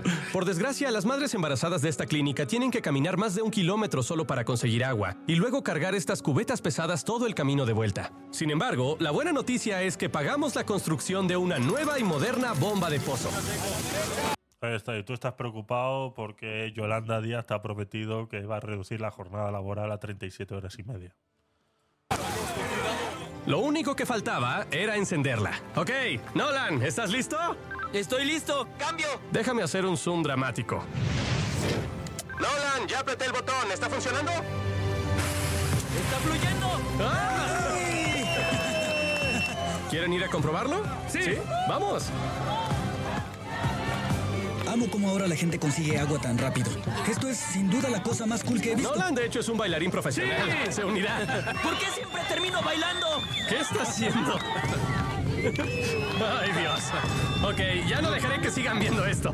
Después de que aseguráramos el acceso al agua potable, vimos que muchos estudiantes de esta aldea carecían de transporte, así que decidimos darles a todos bicicletas nuevas. ¡Vayan! ¡Todos en orden! Sé que son muchos niños, pero compramos muchas bicicletas. Siendo sincero, no sé andar en bicicleta. Jimmy solo sabe regalar bicicletas. Nunca aprendí a andar en una. ¡Vamos a estrenar Imagínate. las bicicletas! ¡Tres, dos, uno, ya! Oh, todos me pasan. Con cuidado, no sé andar en bici. No quiero atropellar a nadie. Comodín, exactamente. ¿Quieres subirte? Ok, llévatela, amiguito. Ok. Y después de regalar las bicis, seguimos construyendo pozos hasta llegar al... ¡Pozo número 69! Este pozo alimentado por energía solar está diseñado para ayudar a los agricultores de este pueblo, proporcionándoles más que suficiente agua para todos sus cultivos y su ganado, incluso durante la estación seca sin electricidad. Cada panel es de 200 watts y eso está conectado a una bomba. La bomba puede sacar 5.000 litros cada hora. Básicamente es una cantidad ilimitada de agua para abastecer a todo el pueblo. Es increíble. Y después de salir de Zimbabue, queríamos seguir dando agua a las comunidades de toda África. Así que construimos más pozos en Uganda, Somalia y Camerún. Y si quieren ver más de lo que hicimos en Camerún, pronto habrá un video completo sobre eso en el canal de Philanthropy. Pasar tiempo en estas aldeas Eh, eh, Glorimar, eh, sí, pero ten en cuenta que este señor es un señor blanco con mucho dinero y americano, que no sepa andar en bici. lo, que, lo que demuestra es que ha vivido muy bien este muchacho. O sea, este muchacho no ha tenido problemas en su vida. Este ha nacido en un taxi. Sí. En serio me hizo reflexionar sobre la importancia de construir pozos, cómo llevan agua a las granjas para los cultivos, cómo proporcionan condiciones limpias para los hospitales y lo más importante, cómo ayudan a los niños de la próxima generación a vivir una vida larga y saludable y a construir el futuro para todas estas comunidades. Esperamos un nuevo amanecer con agua limpia. El agua es vida. Y con la ayuda de los locales, por fin terminamos un nuevo puente que esta comunidad podrá usar durante los próximos 100 años. Se han salvado vidas, las familias van a estar juntas, las preocupaciones se van. Los 100 pozos que construimos en este video cambiarán muchas vidas, pero no las suficientes. Por eso, antes de que se vayan, quiero invitarlos a que vayan a Wells o hagan clic en el enlace de la descripción y donen si es posible. Literalmente no ganaremos ni un centavo de este video. El 100% del dinero que recaudemos se destinará a construir más pozos como los que vieron en este video en todo el mundo. Sé que es raro que un youtuber tenga que hacer todo esto, pero alguien tiene que hacerlo y si nadie más lo hace, nosotros lo haremos. Como pueden ver, de verdad cambia la vida de las comunidades donde los construimos. Y por último, pozo número 100. Casi se ahoga. Perdóname, Jimmy. Ahí tienes. MrBeast, 212 millones de suscriptores. Esta es la web, Beast Philanthropy. Donate now, make the world a better place. Todas las campañas. Food Pantry. Los pozos. El. Mira, el. eh, energía para una. 101 mil eh, dólares donados. 1.751 donadores. Sí, sí, es impresionante. Es muy, muy, muy impresionante hacer estas cosas. Free food. Support the happy people. I am somebody. Tiene varias, varias campañas. Esta es su web. Y donar ahora. Free food. Y puedes donar o una vez o mensual. Ya está. Y es que eso es, eso es, eso es. A ver, a ver si yo lo encontré en sugeridos. Claro, pero los sugeridos de MrBeast no son los mismos que salen en MrBeast Pozos ONU. Eh, a ver si veo yo el que vi.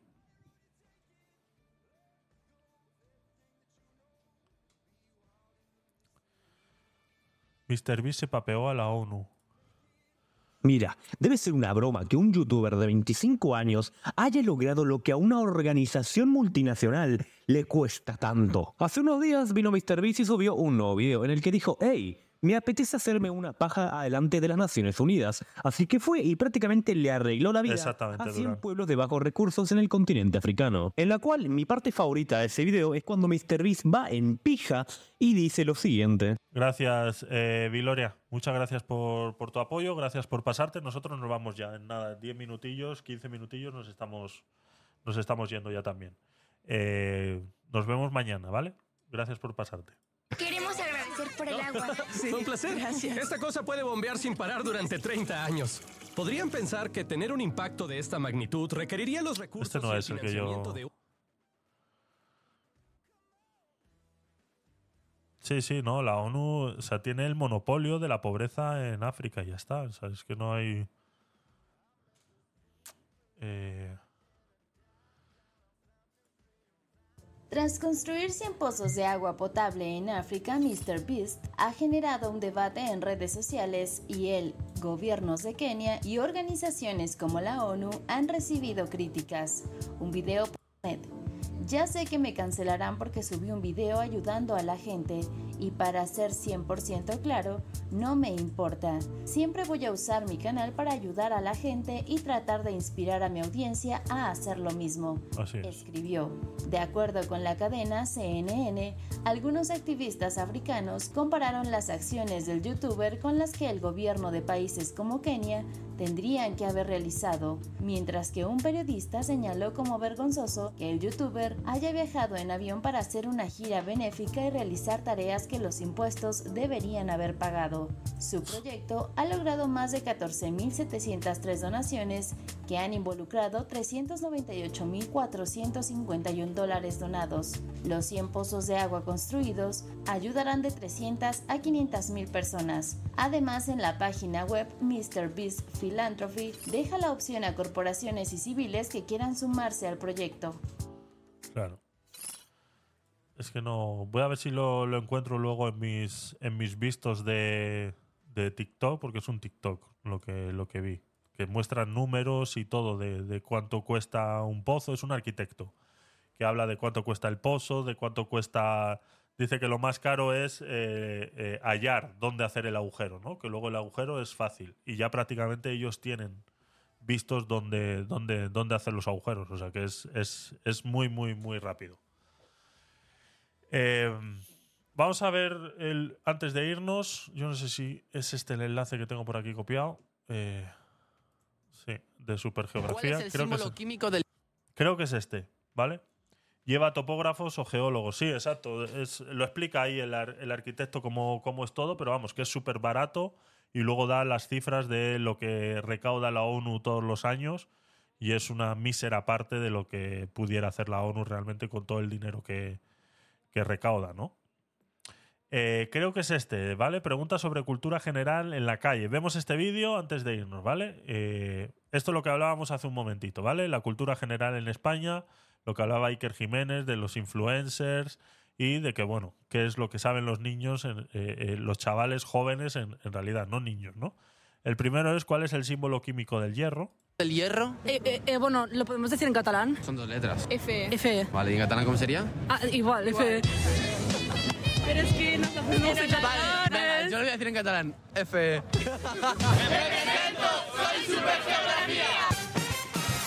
Buenos días, estamos en Barcelona. Hemos venido a Barcelona, tercera vez que salgo a la calle y ya estoy en otra ciudad. Dime si no soy el mejor youtuber del momento.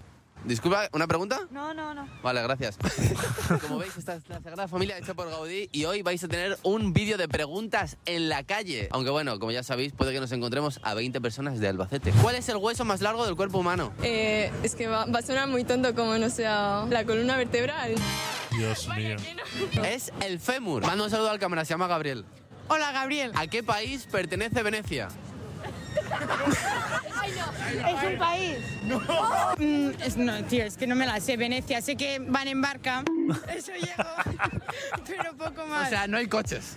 no, sí que hay coches, pero hay, hay Gibraltar. barcas también. Imagínate que tú quieres coger un vuelo a Venecia, pues ¿en qué país estarías? Buah, ahí me has dado, ¿eh? Tengo una pista, está en Europa. Italia. ¡Eso ¿Queréis salir en un vídeo maravilloso? Sí, sí, por favor. Hostia, qué felices estáis, yo también, ¿eh? ¿De dónde sois? De, de Galicia. ¿Cuál es la capital de Canadá? Ottawa. Muy bien. Me voy a decir una más difícil. ¿Cuál es el símbolo químico del hierro? Hierro, F. ¿En qué lugar del cuerpo humano se produce la insulina? Dale, dale, dale. Díselo a toda la gente, díselo. En, en las glándulas. Ah, bueno, esa no es fácil, ¿eh? Salivales. En las glándulas salivales. Ahí ya la ha cagado. En el páncreas. Es en el páncreas, muy bien. Como equipo, bien. Ahora, tú estás aprobado y tú estás suspenso. Nos vemos en septiembre, no pasa nada. ¿Cómo llamáis? Celia. Rocío. Si fuerais un animal, ¿cuál seríais? El león. El lobo. ¿Por? Me gusta devorar. Porque está de mora, dice. ¿Cómo se echan las piedras? Porque está de mora, dice. ¿Cuál es el libro sagrado de los musulmanes? ¿Cómo se llama? Tiene un nombre. Por ejemplo, el libro sagrado de los cristianos. La Biblia. ¿Y de los musulmanes? Mohamed. Mohamed. Mohamed. Puede ser. La correcta es el Corán. Ah. ¿En qué año se descubrió América? En el 1800. Muy bien, muy bien. Muy bien, muy bien. No, no, no, no, no, no. 42. Es 1400, no 1800. 1492. seguimos, somos de Argentina. ¿No podemos ¿Eres de Argentina? Sí. Te voy a hacer lo que tú quieras, hermano. ¿Cómo te llamas? Cristiano. ¿Cristiano? Sí, como el bicho. ¡Ay, me encanta, hermano! ¿Cómo se conoce a la escritura del antiguo Egipto? La escritura. Uh, esto lo di en jeroglíficos. Muy bien, muy bien. ¿Quién es el autor del cuadro Las Meninas? No. Lo conozco, pero no, no sé el. Piensa que ahora mismo está representando a toda Argentina, ¿eh? Daddy Yankee. No, no tengo idea. Daddy Yankee. No tengo idea. Se llama Diego. ¿Y de apellido? No, no sé. Velázquez. ¿Cuánto es 77 más 33? Hostias, está buena, ¿eh?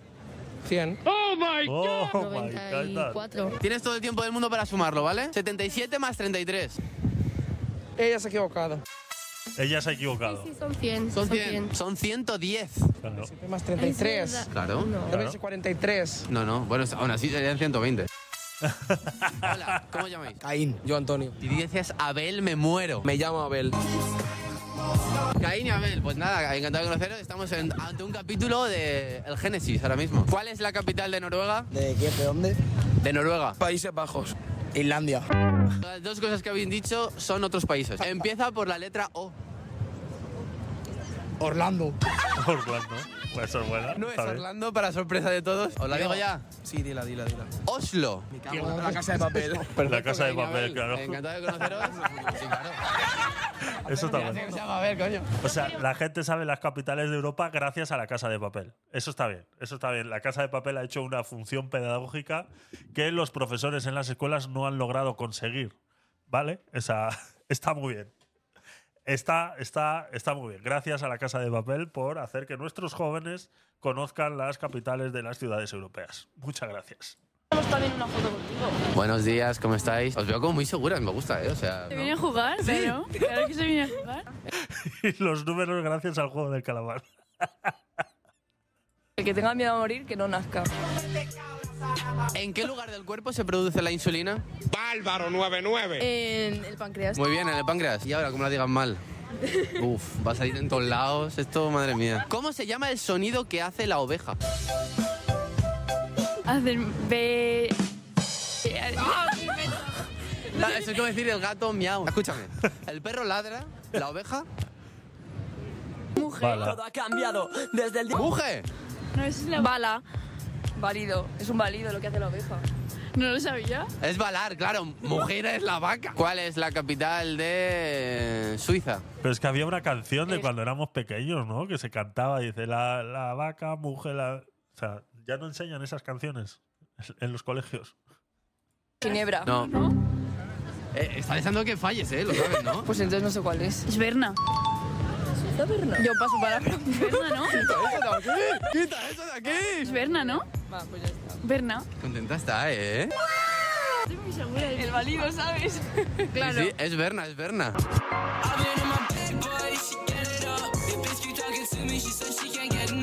No sé si saldrá aquí el del... Es el, eh, me acabo de acordar, no es una docena de huevos. Eh, ¿Cuántos son docena y media de rosas? Es la pregunta. No sé, si, no sé si es en este, yo lo he visto en un TikTok, pero creo que sí. Barcelona. ¿Cuánto es 77 más 33? 77 más 33. Eh. Ciento. Ciento y pico. Ciento y pico. Me estoy poniendo muy nervioso. 110. ¿Cuál es la capital de China? Hong Kong. ¿Cómo? Taipei. Hong Kong. No. No lo sé, que no lo sé. A ver, puede que sea. A ver, dilo, dilo otra vez a la cámara. Que no lo sé. Eh, Hong Kong. Hong Kong. O pronuncias muy bien o muy raro, no lo sé, ¿eh? Eh, Hong Kong. Maravilloso, me encanta tu acento. Pero la capital de China es Pekín. Ah, Pekín. Mira, esa no me la sabía yo. Pero a ver, ¿la cámara dónde está? La cámara da igual. No, la cámara es lo más importante. Mi ¿De madre grupo? te sigue también y si ve que fallo, ¿Cómo se llama tu madre? Adela. Un saludo para Adela, la madre Hola, de... mami, te quiero. ¿Madre de? De Eva. ¿Quieres pedir disculpas por la- lo que va a pasar ahora o, o a lo Sí. mejor? Sí. Lo siento, mamá, te estimo, ¿eh? ¿Cuál es la capital de Argentina? Buenos Aires. ¿Cuál es la capital de Chile? Santiago de Chile. Pero bueno, muy bien, Eva. Es que me veo tus vídeos. Sí, entonces tengo que hacer una que no haya hecho nunca en un vídeo. Claro. ¿Cuántas estrellas tiene la bandera de Estados Unidos? Esta sí que la has hecho y son 50. ¿Qué se sabe de pega para los vídeos o qué? Ya sé que la he hecho. Por favor, ponme los vídeos que me vea mi madre, ¿eh? ¿Cuáles son los dos ríos más largos del mundo? Eva, los dos ríos más largos del mundo. Eva, vamos. El Nilo y el otro, yo qué sé. No lo sé, el más largo. Es que el Amazonas es caudaloso, ¿no? No es largo. ¿O sí? No lo sé, Eva. No lo sé. Es que no quiero fallar. Ahí hay una duda, una ¿eh? Me acuerdo haber hablado de esto en algún podcast y estuvimos mirando en Google el tema de, del Amazonas y es que ha cambiado la cosa, ¿eh? Ha cambiado. Eh, lo voy a volver a buscar y lo, lo volvemos a ver el otro día. Pero ha cambiado la cosa, ¿eh? Eso que está diciendo Eva tiene razón. El, el Amazonas siempre se ha tratado como el más caudaloso. Eh, es muy ancho, sí, sí, sí, pero es que ha- algo ha cambiado, algo ha cambiado y parece ser que eh, ahora es algo más largo de lo que se pensaba que era. Por ahí van los tiros, ¿eh? A ver qué dice, a ver qué dice, porque me acuerdo que de esto hablamos ya en un podcast hace uf, mucho tiempo. Nilo es uno, esa es la pista. Ya, pero... No, no lo sé, me rindo. Venga, ya me has pillado.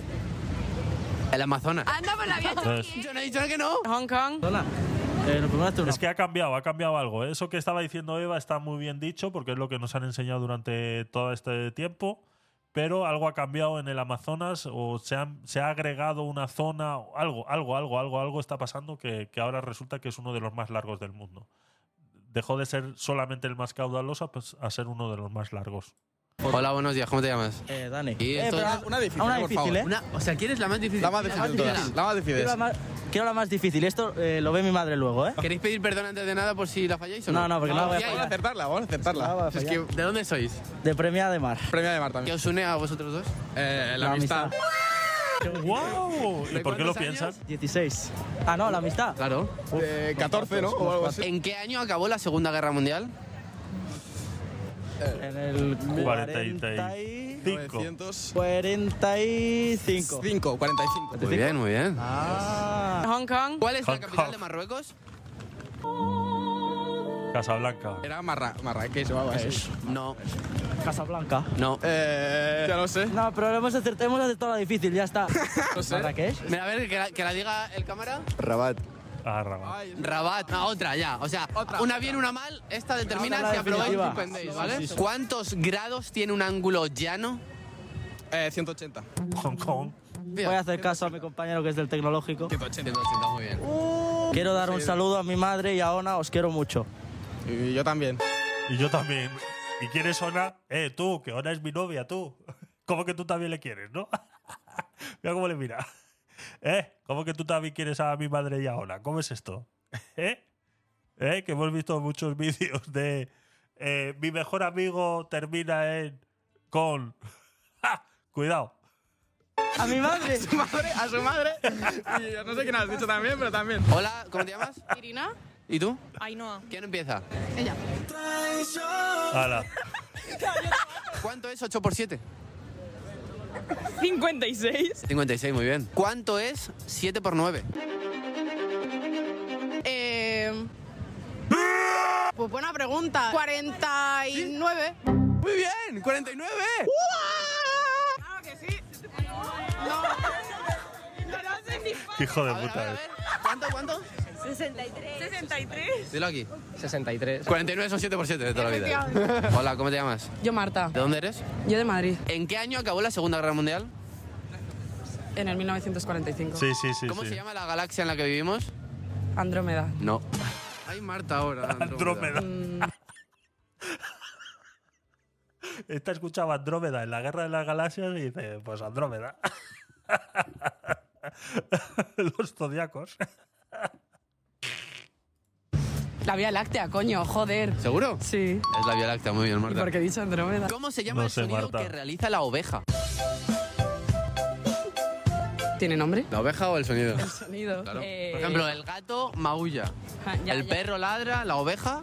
Balar. ¿Pero por qué se lo dicen, hombre? ¿Esto qué es? Hola, ¿cómo te llamas? Sé que te llamas Oscar, pero dímelo otra vez. Eh, Oscar, ¿De dónde eres? Guatemala. Guatemala. Sí, Guatemala. ¿Capital? Eh, Guatemala. ¿Es Guatemala o ciudad de Guatemala? Ciudad de Guatemala.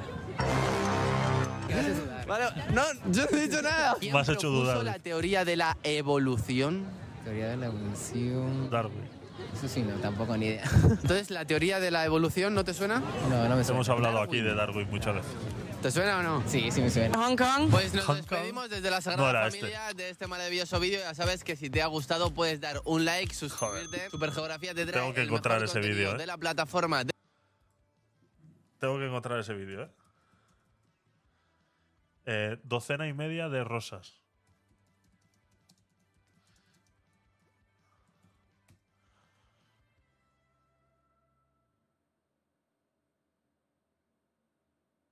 Esta es. Esta es, esta es, esta es. Aquí está, aquí está, aquí está. ¿Cuántas flores hay en docena y media de rosas? Docena y media.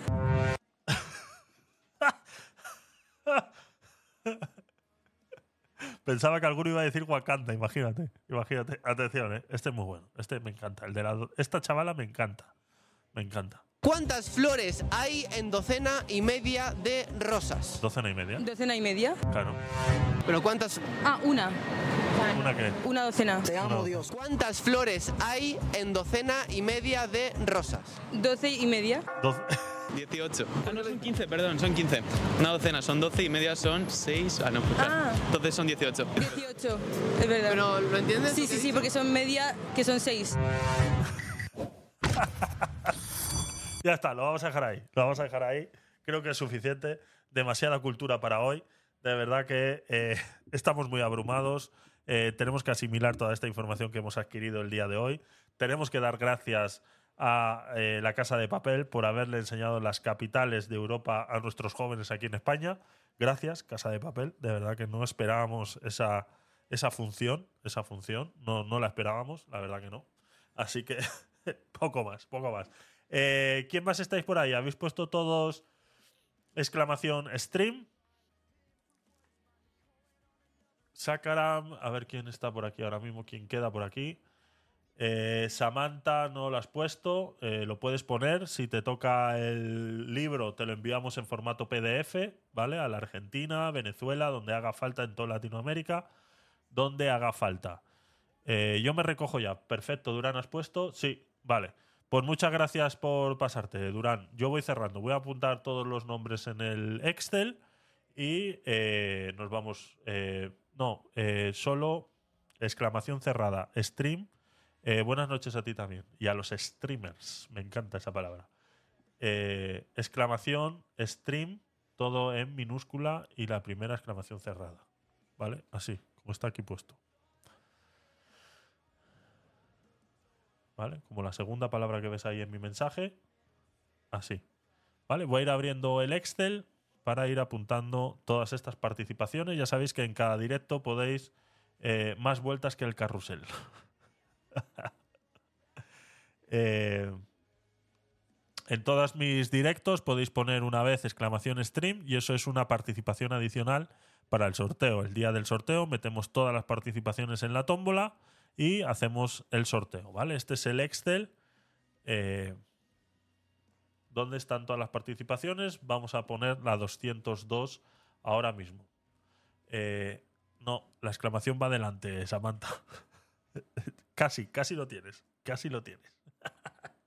Eh, Pablo. casi, casi. La siguiente, la tercera será la vencida. Pablo. Pablo punto. ¿Vale? Pablo punto. Perfecto. Ya tenía alguna participación. Chaito, Glorimal. eh, buenas noches. Un beso para todos. Gracias. Eh, Pablo. Sacaran. Durán. Ah, ahora es Durán Music, ¿verdad?